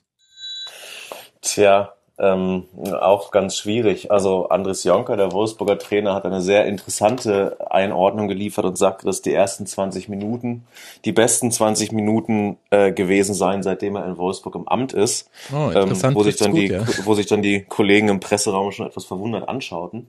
Als er dann sagte, dass äh, auch die Stimmung im Stadion überragend gewesen sei, da war dann klar, okay, das ist, das ist jetzt, jetzt ähm, ist er hier doch im Bereich der alternativen Fakten unterwegs. Also die Wolfsburger haben sich, haben sich diese, diese ersten 20 Minuten ein bisschen schön geredet. Ähm, ja, natürlich waren sie, waren sie da besser und hatten auch gute Chancen und hätten auch in Führung gehen müssen, vor allem durch Gomez, der, glaube ich, direkt in der achten Minute irgendwie fünf Meter vom Tor ja. verzieht. Mhm. Ähm, aber dieses Spiel zeigt halt auch aus Wolfsburger Sicht, dass wenn Gomez nicht trifft, einfach wenig geht. Also, dass, dass man sich im Moment zu sehr auf Gomez verlässt. Ähm, und ich finde andererseits, Freiburg hat sich da, ähm, hat sich extrem gut reingearbeitet in dieses Spiel. Also mhm. hatten natürlich wahnsinnig viel Glück, dass sie diese, diese ersten 20 Minuten oder auch die erste Halbzeit ähm, ohne Gegentor überstanden haben. Aber dann finde ich, haben sie, haben sie sich da echt gut reingearbeitet, haben einen extrem hohen Laufaufwand betrieben. Ähm, was bei Niederlechner losging, der unfassbar viel, viel angelaufen ist. Ähm, und dann fand ich den, das ist ein Spiel, das kann auch 0-0 ausgehen, das kann auch 1-0 für Wolfsburg ausgehen, aber ich finde, das kann auch, das ist, war jetzt auch kein unverdienter Sieg für Freiburg, es war natürlich ein bisschen glücklicher Sieg. Ähm, sagte Streich auch, aber gut, ein bisschen Glück brauchst du als, als Freiburg in Wolfsburg auch. Ähm, von daher ja, Hut ab vom SC und in Wolfsburg, mh, hm, die sind noch längst nicht über den Berg. Ja, das ist bei 30 Punkten, 29 äh, Punkte ist Tabellenplatz 16 keine allzu steile These und ich glaube, das verwundert aber manchen beim VfL äh, dann doch ein bisschen. Was mich vor allem verwundert hat, Christoph, war die Chancen, die man in der ersten Halbzeit hat liegen lassen, okay, das haben wir jetzt einfach äh, länger nicht mehr so gesehen. Es wirkt jetzt ein bisschen so, als wäre ähm, diese diese irre Gomez-Jonker-Geschichte, dass jetzt haben wir den verkaterten Morgen danach, zumindest mal für einen Spieltag. Wahrscheinlich wird's jetzt schon äh, am Samstag gleich wieder anders auf Schalke. Was mich aber noch mehr verwundert hat als diese Chancen, die man da liegen hat lassen, was auch mit einem ausgezeichneten Schwolo zu tun hatte, war, wie wenig man in der zweiten Halbzeit kreiert hat. Ja, das stimmt. Und ich glaube, das kann man aber auch ein Stück weit Christian Streich äh, gut schreiben. Mhm. Ich finde auch, dass Wolfsburg eine überlegene erste Halbzeit gespielt hat. Für mich am auffälligsten war da, dass Agila Vogie und Basur die deutlich spielstärkere Doppelsechs waren im Vergleich zu Schuster und Franz und halt aber auch Platz gehabt. Da haben immer wieder Bälle nach vorne gespielt, da entweder flach auf Gomez, der dann wieder abgelegt hat, oder auch gute, gute Verlagerungen von Gila Vogie. Und das hat Freiburg in der zweiten Halbzeit in den Griff bekommen, weil sie sich zurückgezogen haben, weil sie wieder das gespielt haben, was sie können, ähm, nämlich die Räume eng machen, ein unangenehmer Gegner sein. Und dann hat sich Wolfsburg kaum mehr Chancen rausgearbeitet. Und ich finde, symptomatisch für dieses Spiel war dann halt der Treffer, das Tor wo Franz den Pressschlag gewinnt in der eigenen mhm. Hälfte, nachdem sich den Ball zu weit vorgelegt hat. Erstmal Niederlechner, der zur ersten Station ist, ablegt und dann Franz gewinnt den Pressschlag, also einfach mehr, mehr Intensität im Freiburger Spiel und dass sie dann mit ein bisschen Platz was anfangen können. Grifo schön auf Petersen, der direkt auf Niederlechner und der rein. Das ist ja auch bekannt. Also da haben sich dann alle Stärken der Freiburger ge gezeigt bei dem Tor und in der ersten Halbzeit haben sie das nicht so geschafft. War eine schwache erste Halbzeit von Freiburg. Aber in der zweiten Halbzeit war das dann besser. Und Niederlechner ist ja sowieso eine Granate. Ich weiß nicht, ob ihr das auch regelmäßig thematisiert hier, aber ist ja so mit der beste Stürmer der Liga. Nicht so regelmäßig also, äh, dieses, wie gewisse okay. andere Podcasts. Okay. Also der, der passt natürlich mit dem, mit diesem Drecksauigen, sage ich jetzt mal, sehr gut zum SC Freiburg. Ähm, ja. Ist einer, der auch mal vorne den Ball halten kann, wenn, wenn sie ihn wieder hoch nach vorne klopfen. Der arbeitet, aber der macht halt auch seine Tore. Also das ist jetzt, also das ist genau das Ding. Äh, der hat jetzt neun Treffer ähm, für einen für einen Stürmer, der anderswo für nicht gut genug befunden wurde für die Liga. Hm. Und Und, und Petersen wieder mit seinen Joker-Qualitäten, also macht zwar dieses Mal kein Tor, aber hat halt da das Auge und die Technik Hat es und vorge Spielverständnis. Ja. Ja. genau, einfach abgelegt, genau das Richtige in dem Moment. Also, ähm, ja, und dann gewinnt halt Freiburg mal wieder ein Spiel, nachdem sie auf, auf, die, auf die Nuss bekommen haben gegen Bremen und macht halt das, was sie die ganze Saison schon machen. Einfach äh, gute Reaktion auf eine deutliche Niederlage, keine Niederlagenserien, Kontakt nach oben und dann vor dem nächsten Bundesligaspieltag in der Pressekonferenz wieder behaupten, äh, dass man gegen den Abstieg spielt. Und äh, alle anderen wollen lieber Europa League ähm, oder sprechen von Europa League Ambitionen und spielen tatsächlich gegen den Abstieg. Also alle anderen da im Mittelfeld oder die meisten anderen. Ja, auch, auch erstaunlich, diese, also einerseits, wie du ja sagst, diese Reaktion auf dieses Werder-Spiel und dann aber auch ähm, mit dem Ausfall von, von Philipp, der sich ähm, der am Tag vor dem Spiel verletzt hat. Ähm, da muss man erstmal so mit umgehen und da muss Ja. man erstmal so die Ruhe bewahren und das finde ich, ähm, haben sie einfach extrem gut gemacht. Und eine Halbzeit vielleicht gesucht, wie, wie sie das kompensieren können mit, mit GD vorne drin, der tatsächlich überhaupt kein gutes Spiel gemacht hatte, dann aus, auch ausgewechselt wurde. Und, und Ja. Petersen kam ja für ihn. Ähm, aber irgendjemand muss er ja aufstellen. Der Streich äh, hat halt weiter auf, auf die zwei Flügel gesetzt und Haber auf den Flügel gestellt und halt GD neben, neben Niederlechner in den Sturm. Und äh, logisch, ja. Also andere jammern halt über so Ausfälle wie Philipp und Freiburg versucht sie halt irgendwie zu kompensieren und schafft's dann auch.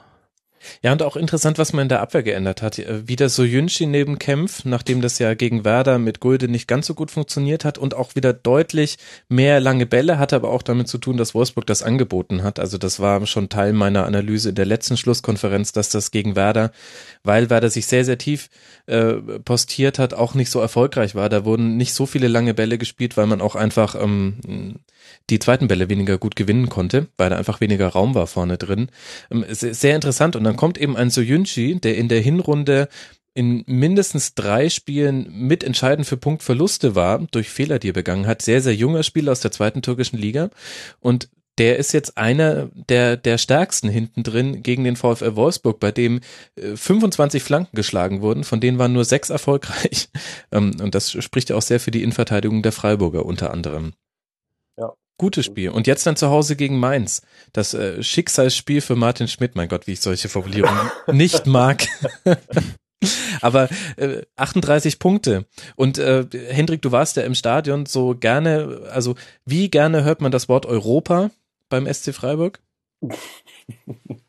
Ähm, äh, Christian Streich wurde hinterher tatsächlich gefragt, ähm, weil es ja, ähm, weil, weil du ja mit ein, zwei Siegen plötzlich vom Abstiegskandidaten zum Europa League Ja, Anwärter bist. Tabellenplatz 7 jetzt. Ähm, 38 ja, genau, Punkte. genau. Ähm, was er denn dazu sagen würde und ob er denn Europa League Lust hätte und so. Und da sagt er natürlich auch so ein bisschen nicht ganz ernst, ja, wenn Sie mir dafür garantieren, dass wir dann nicht absteigen, also in der Saison darauf, meint er, ähm, dann, dann sehr gerne. So, also er hat das äh, in, in gewohnter, in gewohnter Streichhaftigkeit ähm, äh, abmoderiert. Ähm, nee, also die wissen natürlich auch, dass es erstmal um die 40 Punkte geht und da haben sie jetzt gegen Mainz eine, eine wirklich große Chance, die ähm, voll zu machen. Ja. Und dann kann man halt sehen, was von, von der Saison noch übrig bleibt. Also wie bei so vielen anderen Teams ja auch. Aber ich glaube, die, die, die können das schon sehr gut einschätzen, ähm, wo sie stehen und, und dass es einfach extrem eng ist da im Tabellenmittelfeld. Das ist vielleicht noch ähm, das, was man noch kurz hervorheben muss, ähm, dass der SC Freiburg als Aufsteiger in dieser Saison, in dem ein, in dem wir noch über Teams, die am Tabellenplatz äh, 11 stehen und 35 Punkte haben am 27. Spieltag, die rechnen wir irgendwie trotzdem noch mit in den Abstiegskampf mit rein, dass der SC Freiburg da jetzt schon am 28. Spieltag die Möglichkeit hat, diese magische 40-Punkte-Grenze zu durchbrechen und dann wird das auch mathematisch wahrscheinlich äh, kaum noch möglich sein, abzusteigen. Das ist wirklich so eine der ähm, Überraschungen dieser Saison. Ganz, ganz herausragende Leistung. Kann man nie oft, nie oft genug sagen.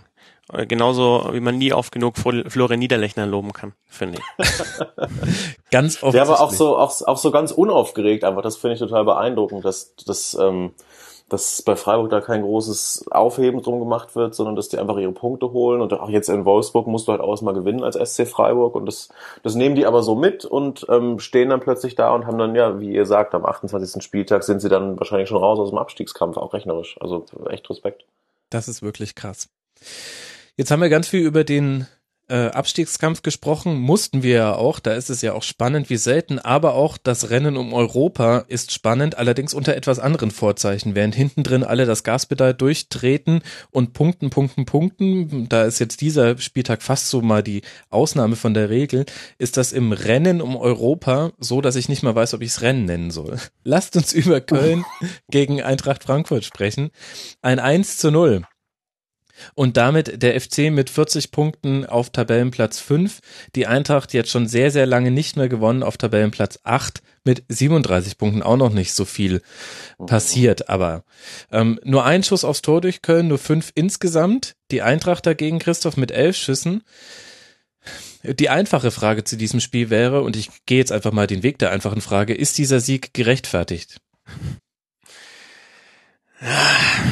Also gerechtfertigt. Äh, ist das immer die entscheidende Frage? Ähm, das ist die einfache Frage. Ja, nicht die entscheidende. Also die, die, die, die einfache, die Frage beantworte ich eigentlich immer gern mit, ähm, ist doch völlig egal. also für Köln. Also immer diesen Nachgewinnen recht äh, verdient oder gerechtfertigt oder sonst was. Ich meine, es wird schon einen Grund haben, warum äh, Köln halt das Tor gemacht hat und, und äh, Frankfurt nicht. Äh, und warum Frankfurt halt zuletzt schon öfter mal kein Tor gemacht hat.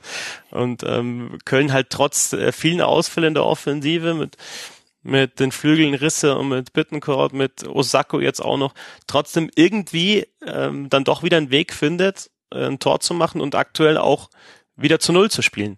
Mm, und ähm, gegen den HSV am Wochenende, was finde ich jetzt auch keine direkt schlechte Leistung, aber da hat es auch schon beinahe gereicht für einen Punkt. Jetzt trifft Jojic im zweiten Spiel in Folge, äh, auch wenn Modest also nicht trifft, machen die Kölner ihr Tor und der Kicker titelt Jojic Treffer lässt Köln von Europa träumen das erste Mal, glaube ich, dass im Zusammenhang mit dem ersten FC Köln in dieser Saison das Wort Europa genannt wird. Und ähm, ja, aber also weiß nicht, ist es ist es ist es so wichtig ähm, zu beantworten, ist der Sieg gerechtfertigt oder nicht gerechtfertigt? Wenn klar eine Mannschaft hat mehr Torschüsse, die Frankfurter hat, glaube ich, auch die bessere Passquote, mehr Ballbesitz, aber das ist halt am Ende nicht entscheidend, sondern sie müssen es halt irgendwie wieder mal schaffen, ein Tor zu erzielen und halt wieder Spiele zu gewinnen. Ähm, und und also ähm, weiß nicht, man kann sich als Trainer auch nicht Woche für Woche hinstellen und sagen, was Kovac ja glaube ich auch nicht macht, aber und sagen wir, wir hatten mehr Ballbesitz, wir hatten mehr Torschüsse, wir hatten die besseren Chancen. Und es geht halt einfach nee, darum, was er sagt, zu gewinnen. Ist, er sagt jetzt die ganze Zeit, ähm, es tut ihm einfach nur für die Mannschaft leid. was man auch verstehen kann. Ich meine, die sind jetzt seit über einem Monat ohne Bundesligatreffer. Was kann denn Hendrik Frankfurt gegen seine Tormisere tun? Gute Frage. Ähm, ich würde sagen, die Chancen mal wieder nutzen, weil das ist krass. Das haben wir jetzt, das haben Tore wir gesagt, schießen. Also, nein, also die, die, die Chancen sind ja da. Es ist ja nicht das Problem, dass sie sich ja. keine Chancen mehr erarbeiten würden. Ähm, die, die Chancen sind ja da. Von daher der Ball muss halt irgendwie rein. Das ist dann eine Frage von Glück, aber auch ein bisschen von Genauigkeit und auch möglicherweise von Selbstvertrauen, was dann natürlich verloren geht, wenn du ähm, in acht Spielen nur ein Tor schießt ähm, aber von daher muss man vielleicht gar nicht so viel, so viel umstellen oder ändern, sondern ähm, einfach dranbleiben. Also da wären wir dann wieder bei dieser Frage, ob dieser Sieg von Köln gerechtfertigt war. Also sie machen halt das Tor und Frankfurt nicht. Mhm. Und das ist dann der Unterschied. Bei Frankfurt ist es tatsächlich, also wenn wir so ein paar Wochen zurückblicken, ähm, dieses 0 zu ging ja los mit dem 0 zu 3 gegen die Bayern dann 0-0 HSV, 0-0 Gladbach und jetzt 0-1 Köln. Also schon gegen die Bayern war das ja ein Thema. Da hat der Frankfurt in der ersten Halbzeit diese zwei riesen Dinge, also die, ja. die, die Chance von Rebic, die eigentlich eine große war, dann aber so aussah, als war sie gar keine große mehr. Und dann Rigotta, ähm, geklärt durch die beste Grätsche aller Zeiten von Mats Hummels. Da, ja. Und da ging das für mich dann schon so ein bisschen los, aber auch so eine gewisse, also eine gewisse Gleichgültigkeit in der Chancenverwertung. Also, wenn du solche Dinge hast, jetzt auch wieder Rebic mit dem, mit dem Lattenschuss, klar mhm. sind das dann nur ein paar Zentimeter, die fehlen, aber musst halt diese Chancen reinmachen und Rebic mag noch so viel fürs Spiel machen und aktiv sein und viel versuchen und viel in Dribblings gehen. Er muss halt auch treffen. Er wird halt auch dafür bezahlt, dass er trifft. Und ja, also vier Spiele in Folge ohne eigenes Tor, äh, fünf Spiele in Folge nicht gewonnen. Klar muss man da, denke ich, in erster Linie in der Offensive einsetzen, weil zu null gegen den HSV und gegen Gladbach zuletzt nur ein Gegentor gegen Köln, das ist ja dann alles in Ordnung. Aber dann musst du halt aus, aus diesen zu Nulls auch mal mindestens einen Sieg holen und halt nicht äh, zwei Punkte, sondern irgendwie fünf oder so. Ja, es ist eine schwierige Debatte, weil man da tatsächlich dann irgendwie auf der einen Seite auch wieder das Spielglück mit einbeziehen könnte. Also gegen ja. Gladbach war das auch wirklich unglücklich. Hier gegen den FC ähm, würde ich dir schon auch zustimmen. Da hat mir auch so in der Chancenverwertung fehlt mir da manchmal die letzte Konsequenz. Vielleicht ist es dann tatsächlich auch eine personelle Frage. Also es ist einfach ein Unterschied, ähm, ob du einen Alex Meyer in der Form der letzten Saison und die Eintracht stünde jetzt ganz anders da. Anscheinend hat er diese Form aber nicht in dieser Saison. Ja, auch ähm, durch Verletzungen häufig nicht gespielt, aber Kovac greift jetzt nicht wirklich immer auf ihn zurück und setzt voll auf ihn. Da scheint er im Training was zu sehen, was ihn zweifeln lässt. Und dann stehst du eben auf Tabellenplatz 8, aber auch wenn die Eintracht-Fans das nicht mehr hören können, trotzdem in diesem Jahr nicht im Abstiegskampf äh, zu sein, am 27. Spieltag, das muss man erstmal schaffen, denn mehr als die halbe Liga ist im Abstiegskampf gerade. Und das vor dem Hintergrund, dass wir letztes Jahr um diese Zeit des Jahres noch darum gesprochen hat, ob es Eintracht irgendwie noch schafft, da unten rauszukommen, aus dem Abstiegskeller dann ist das schon, wenn man das in Perspektive setzt, auch nicht der Weltenuntergang und irgendwie auch nicht ganz überraschend. Und auf der anderen Seite haben wir den FC, da haben wir die Frage bekommen, Hendrik, ob man zu abhängig ist vom Modest. Dass es eine Abhängigkeit gibt, ist, glaube ich, unbestritten. Aber ist man denn zu abhängig von ihm? Hm, ich würde sagen, nein. Das hat das Spiel ja gezeigt, dass ähm, dann, wenn er eben nicht trifft, so jemand wie Jojic da ist, der jetzt mhm. mal besser reinkommt, auch in Hamburg schon getroffen hat, ähm, dass es eben auch andere Spieler gibt, die da, die da mal in die Lücke springen können. Dass man natürlich, äh, sagst du ja auch, abhängig von ihm ist, ja logisch. Also bei der Zahl der Tore, die er geschossen hat und ähm, das hat man auch in Hamburg schon gesehen, da hat er eine große Chance am Anfang gehabt. Wenn die reingeht, dann läuft das Spiel auch anders. Ja. Ähm, aber ich finde, dass sie es eigentlich auch ganz gut schaffen, das aufzufangen und diese Abhängigkeit ähm, zumindest, zumindest in gewissem Maße eindämmen man sollte da, glaube ich, auch eher aus, aus Kölner Sicht oder bei der Betrachtung eher das Positive sehen, dass sie halt diesen Stürmer haben, der die Tore macht. Mhm. Also äh, klar ist es nicht optimal, ähm, wenn, wenn mir ein Spieler halt 55 bis 60 Prozent meiner Tore, Tore schießt und danach dann wenig nachkommt, aber also mit Osako haben sie ja zum Beispiel, gut, der ist jetzt verletzt, aber mit Osako haben sie dann sicherlich nochmal einen zweiten, der erstens trifft und zweitens halt auch als, als Unterstützung für Modest als Vorbereiter wichtig ist. Ähm, und ja, Jojic hat jetzt zweimal getroffen. Modest ist oft auch bei Toren einfach ein Faktor, weil sich die Gegenspieler auf ihn konzentrieren. Das dürfen wir nicht vergessen. Das war, glaube ich, am, am auffälligsten bei dem Tor gegen den HSV zum Wochenende, als ja, Papadopoulos HSV, da ja. Modest halt umrennt, aber dann Jojic halt irgendwie frei ist und, ähm, und das Tor macht. Ja, und wir haben ja auch schon über Schalke gesprochen und den fehlenden Stürmer da, den fehlenden Knipser. Der HSV hat jetzt auch keinen echten Torjäger. Ähm, das sind alles Mannschaften, die eben sich noch Sorgen machen müssen, vor allem der HSV. Schalke mhm. vielleicht ein bisschen weniger und, und, Köln, und ähm, Köln muss sich halt gar keine Sorgen machen, hat jetzt die 40 Punkte und kann jetzt tatsächlich halt mal schon langsam schauen, dass man sich wirklich zwischen 5 und 7 platziert. Ja. Die Eintracht jetzt zu Hause gegen Werder Bremen und der FC spielt gegen Gladbach, die wiederum zu Hause gewinnen konnten gegen ein Hertha BSC Hendrik, was so ein bisschen auf der letzten Rille nach Gladbach gereist ist. Viele Verletzte, dann muss ein Haraguchi im Sturm für den gelb gesperrten Ibišević antreten. Plattenhardt und Weiser fehlen sehr. Und gleichzeitig ist Berlin nicht als auswärtsstarke Mannschaft in dieser Saison bekannt. Ähm, Platz 14 in der Auswärtstabelle nur zwei Siege. Ja. Und auch gegen Gladbach sollte kein Sieg sein.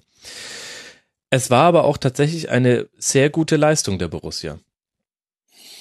Ähm, ja, war es in der Tat. Und dass dann so jemand wie der Debütant Laszlo, ich hoffe, ich spreche ihn richtig aus, Laszlo Benesch, da ähm, dann derjenige ist, der das, das entscheidende Tor schießt, krönt das Ganze dann natürlich noch. Also ein außergewöhnliches Spiel eigentlich aus Gladbacher Sicht. Und ähm, ja, Hertha und diese Auswärtsschwäche ist, ist echt ein Thema. Ja, Banish, der Matchwinner, du hast schon angesprochen, kurz die Statistiken zum, äh, zur Aussage. Elf Kilometer gelaufen, ein Tor erzielt, ähm, zwei Schlüsselpässe gespielt, äh, 101 Ballkontakte, 91 Prozent Passquote und das auf seiner Position. Ähm, so zwischen sechs und acht changierend, äh, Zweikampfquote 75 Prozent, richtig, richtig starkes ähm, Debüt. Das äh, kann man mal so bringen. Und gleichzeitig hat's Hertha, finde ich, Gladbach aber auch einfach gemacht, Christoph.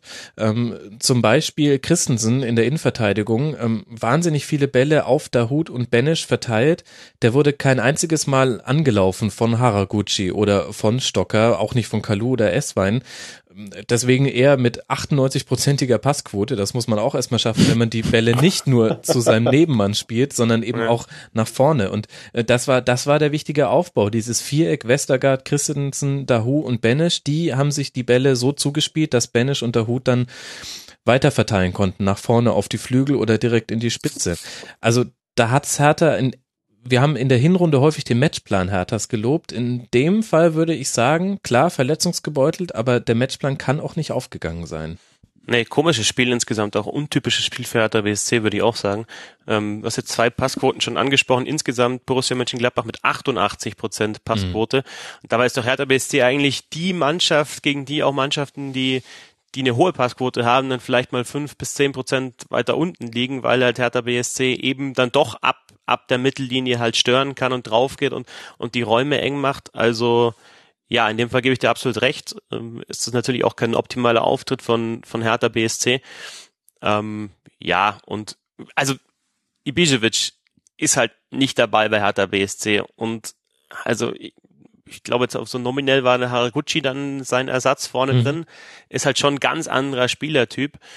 Und ich denke schon auch, dass das Offensivspiel von Hertha BSC sehr von äh, Ibisevic abhängig ist. Und dann geht nach vorne halt auch nichts, kannst du für wenig Entlastung sorgen und dann kommt so eine Niederlage zustande die aber auch nur knapp ausfiel. Und wenn wir uns zum Beispiel an den Lattentreffer von Kalu erinnern, auch wenn wir hier im Land des Konjunktivs sind, gab es auch Chancen für Berlin. Und das wiederum ist ja die Sache, die jeder Gladbacher aus diesem Spiel mitnehmen muss, Hendrik, dass man eben seine vielen Chancen nicht verwertet und das ist jetzt in dieser Saison auch nicht zum ersten Mal passiert. Das groteske Spiel, groteskeste Spiel dieser Art war ein Heimspiel gegen den HSV, wo man es nicht mal mit Strafstößen geschafft hat, ein Tor zu erzielen. Ja. Das ging 0 zu 0 aus. Und da haben wir auch eine ja. Frage von Sternburg zu bekommen, der gesagt hat, naja, die Spielanlage mit vielen Spielern, die eher offensive Mittelfeldspieler sind und im Grunde nicht einen einzigen Spieler im Kader, den man als typischen Mittelstürmer bezeichnen würde. Top-Torschütze bei Gladbach ist ja Stindl. Spricht mhm. natürlich dafür, kein Team zu sein, das typischerweise mit zwei Torschüssen 1 zu 0 gewinnt. Aber ist das ein Problem oder ist das auch einfach mitkalkuliert bei der Kaderaufstellung? Ich wollte gerade sagen, das kann man natürlich auch wieder als Stärke definieren, ja. äh, als Stärke auslegen, dass du halt viele Spieler hast, die extrem variabel sind, die eher über Spielerische kommen und die halt keine klassischen Mittelstürmertypen sind. Und Stindl ist dafür das beste Beispiel. Also ich finde, wenn's, wenn es, wenn, wenn es gut läuft, dann, dann loben alle Stindl ähm, dafür, dass er neben allem, was er sonst noch mitbringt, auch das Tor trifft. Mhm. Ähm, und wenn du dann halt jetzt mal so ein Spiel hast, wo sie viele Chancen liegen lassen, dann, dann, dann stellst du diese Fragen, ob das nicht ein Problem ist. Also ich finde, das ist eigentlich kein Problem und ich finde, es ist mit einkalkuliert und, und äh, zeichnet die Gladbacher aus, dass sie eben vorne viele Spieler haben, die extrem flexibel sind.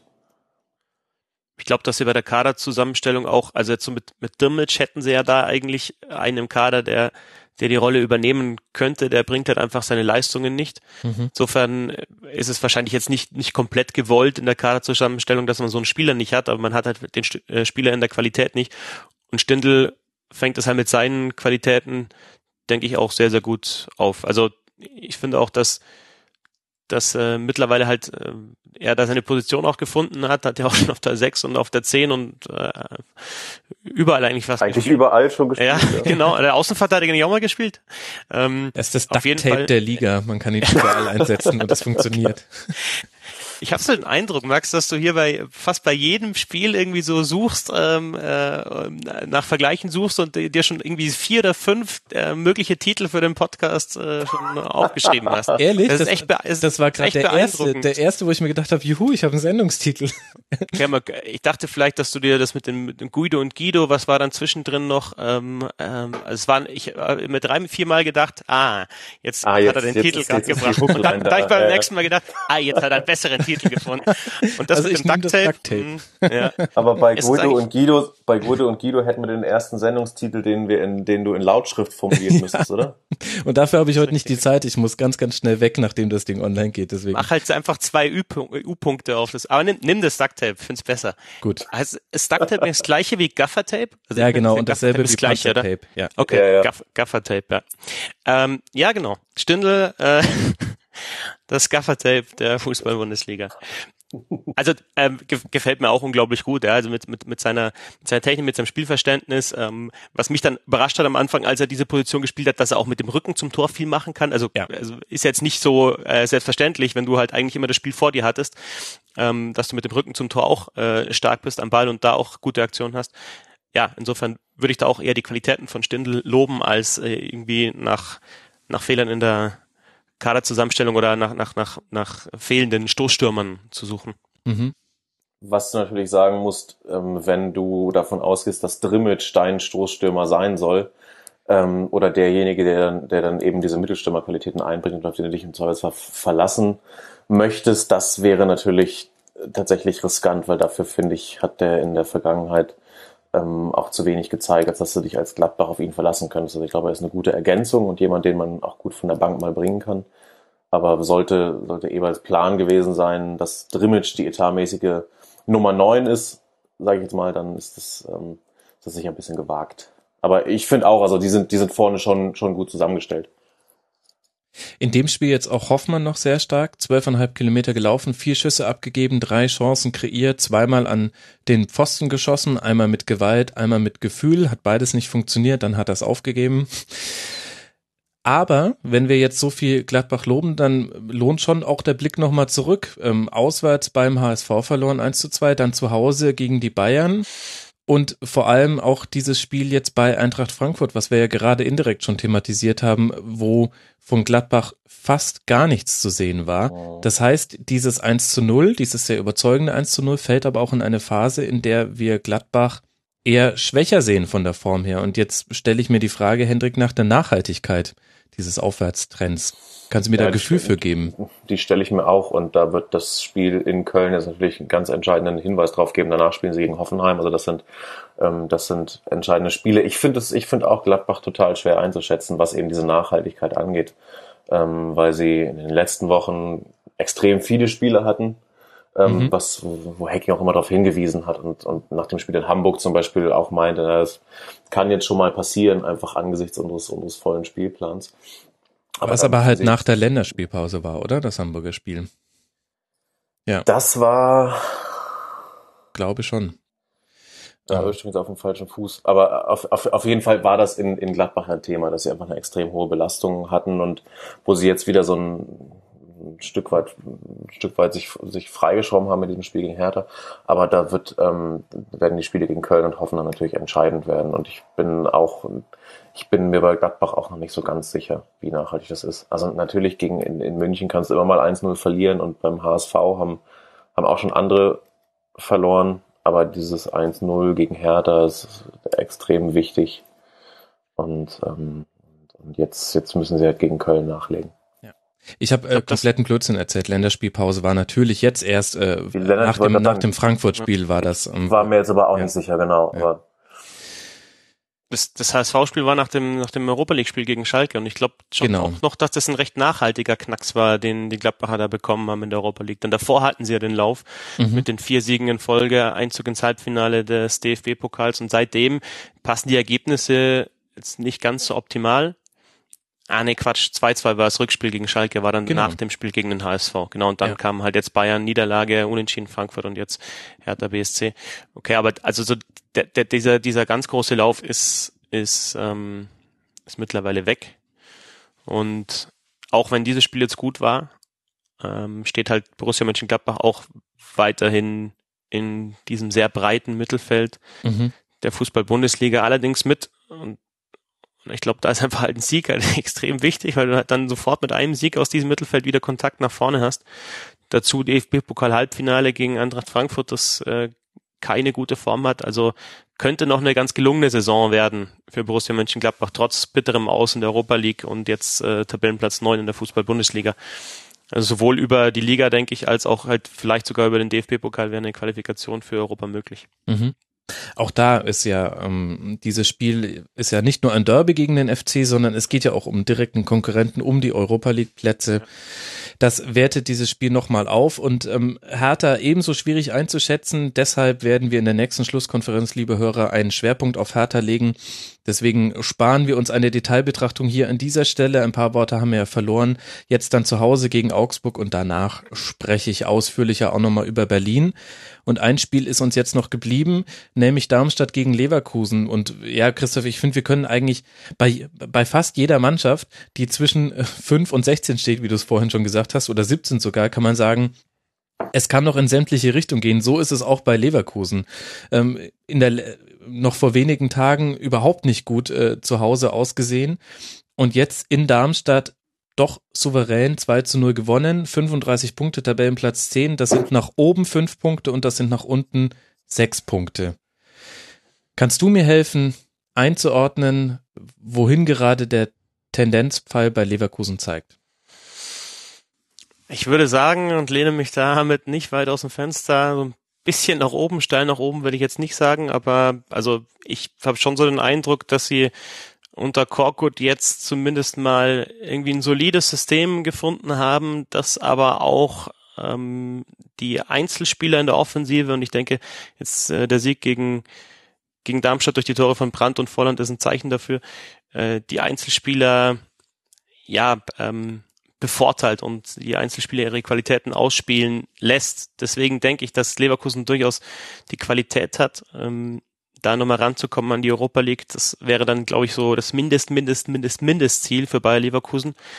Ähm, ich hatte die so zwischen zwei und vier vor der Saison und äh, das ist natürlich dann eine echt, echt, echt schwache Saison insgesamt von Bayer Leverkusen. Aber wie gesagt, also halt jetzt unter Korkut nicht mehr dieses, ähm, dieses krasse Pressing, sondern eher so Mittelfeldpressing ab der Mittellinie, dann versuchen den Ball zu gewinnen und dann eben halt die Kugel zu diesen tollen Einzelkennern äh, Könnern zu bringen. Ähm, die Möglichkeit äh, zu haben, ab und zu mal irgendwie noch einen Chicharito sogar von der Bank zu bringen. Ähm, ich denke, dass das ähm, Korkut schon immer noch ein bisschen auch ausprobiert, jetzt mit Volland und Havertz da vorne drin mhm. gegen Darmstadt, also schon noch so ein bisschen auf der Suche ist, was ist so die, die beste Position für die Spieler. Memedi mal von Anfang an, jetzt erst ganz spät eingewechselt.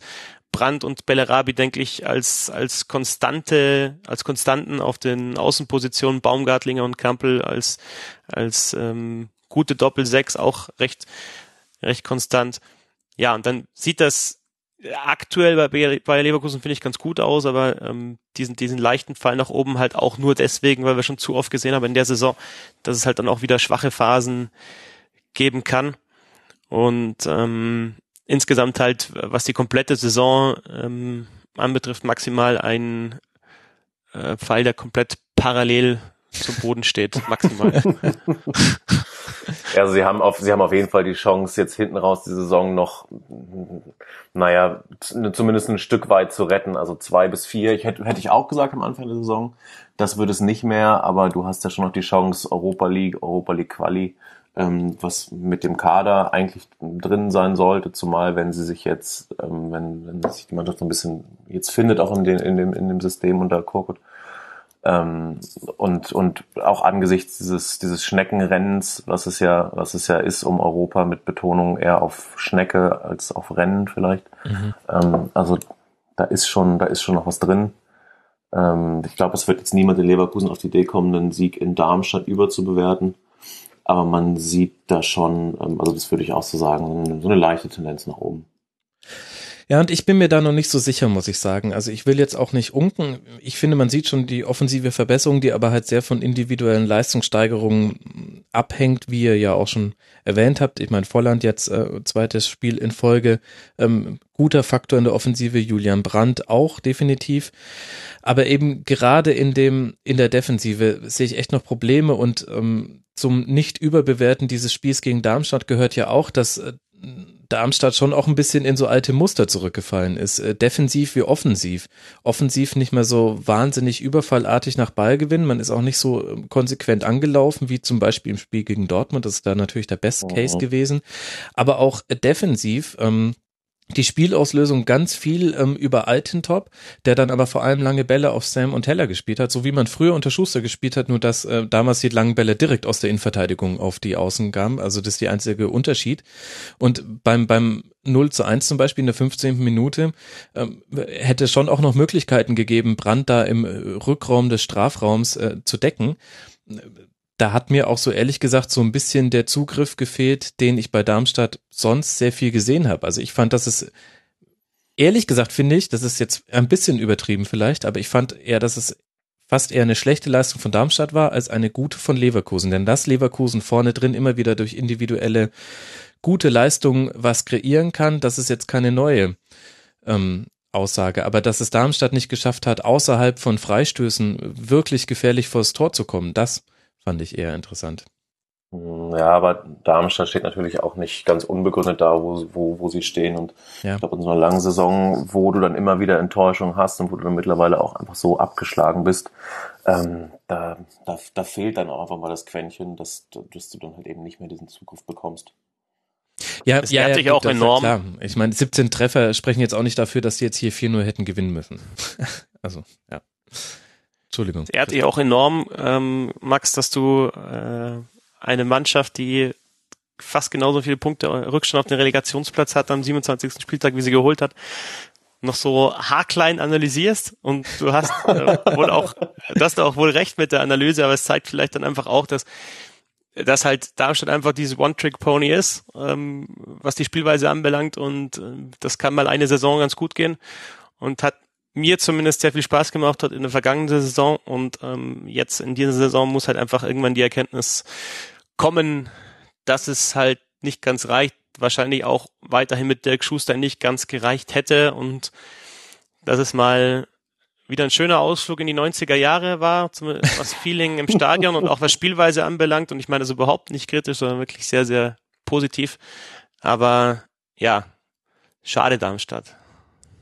Das ist ein schöneres, aber auch traurigeres Schlusswort hätte es kaum geben können. ähm, und natürlich analysiere ich Darmstadt, weil ich mich gewundert habe, dass sie so gespielt haben. Wer das übrigens ja. mal nachvollziehen möchte, wie das vonstatten geht, der, der kann mir bei Snapchat folgen, gehen Netzer. Da äh, lasse ich euch jetzt immer über meine Schulter gucken und ihr seht, wie meine Augenringe immer größer werden im Verlauf eines Spieltags. In dem Spiel hing es übrigens auch damit zusammen, dass Fedetzky und Heller mit Brandt und Wendell nicht zurechtkamen. Die haben in der Rückwärtsbewegung da komisch sich verhalten, die haben einfach nicht im Verbund verschoben. Aber dann ist das eben mal so. Und wenn jetzt schon Christoph uns diesen Spieltag so wunderbar zumacht und äh, Darmstadt äh, verabschiedet auf seine, auf seine letzte Reise, dann würde ich sagen, lasst uns auch diesen ganzen Spieltag hiermit beenden. Wir wollten ja etwas knackiger ähm, durchführen. Es gibt ja auch gar nicht so viel Zwischenzeit bis zum nächsten Spielen. Die finden schon alle am Samstag statt. Und da würde ich sagen, ja, vielen herzlichen Dank. Danke an Christoph Fetzer auf Twitter, at fetzi6. Ihr solltet unbedingt den Vorcheck hören. Wann gibt's eigentlich mal wieder Fastnacht und Feste, Christoph? Ja, wir haben erst gestern darüber gesprochen. Ja, macht Wird jetzt dann möglicherweise weitergeben. Viele andere Abendtermine halt aktuell und so ein bisschen, ja. Ja, die geiste Zeit, äh, Probleme, ne? DL. Ja, unter anderem. Ja, aber es wird ja auch weniger Eishockey und ähm, äh, jetzt bis zum Start der NHL-Playoffs ist da wieder ein bisschen Luft, ein, zwei Tage. Ja, ähm, äh, vielen Dank für die Einladung und danke euch. Ja, schön, dass du mit dabei warst und Fastnacht und Fetzer. Ich würde es sehr begrüßen, das mal wieder in meinem Podcatcher aufschlagen zu sehen. Okay. Und außerdem schön, dass du wieder mit dabei warst. Hendrik Buchheister, H-Buchheister bei Twitter. Vielen Dank, Hendrik. Hat wie immer ja, großen Spaß gemacht mit dir. Ja, kann ich so, kann ich so nur zurückgeben. Vielen Dank. Und in dem Sinne möchte ich mich dann auch bei allen Hörern bedanken. Vielen Dank, dass ihr mal wieder ja, eingeschaltet habt, hätte ich fast gesagt. Wir hören uns schon wieder am Montag im Verlaufe des Vormittags, früher Nachmittag kommt die Schlusskonferenz zu Spieltag 28, dann mit einem Schwerpunkt auf Hertha BSC. Und bis dahin wird sich schon wieder alles gedreht haben in der Liga. Und das ist doch cool. Das macht doch Spaß. Das ist gerade echt spannend. Man kann sich auf keine Vorhersage verlassen, auch nicht auf die im Rasenfunk. In diesem Sinne, macht's gut. Bis Montag. Das war die Rasenfunk Schlusskonferenz. Wir geben nun zurück in die angeschlossenen Häuser.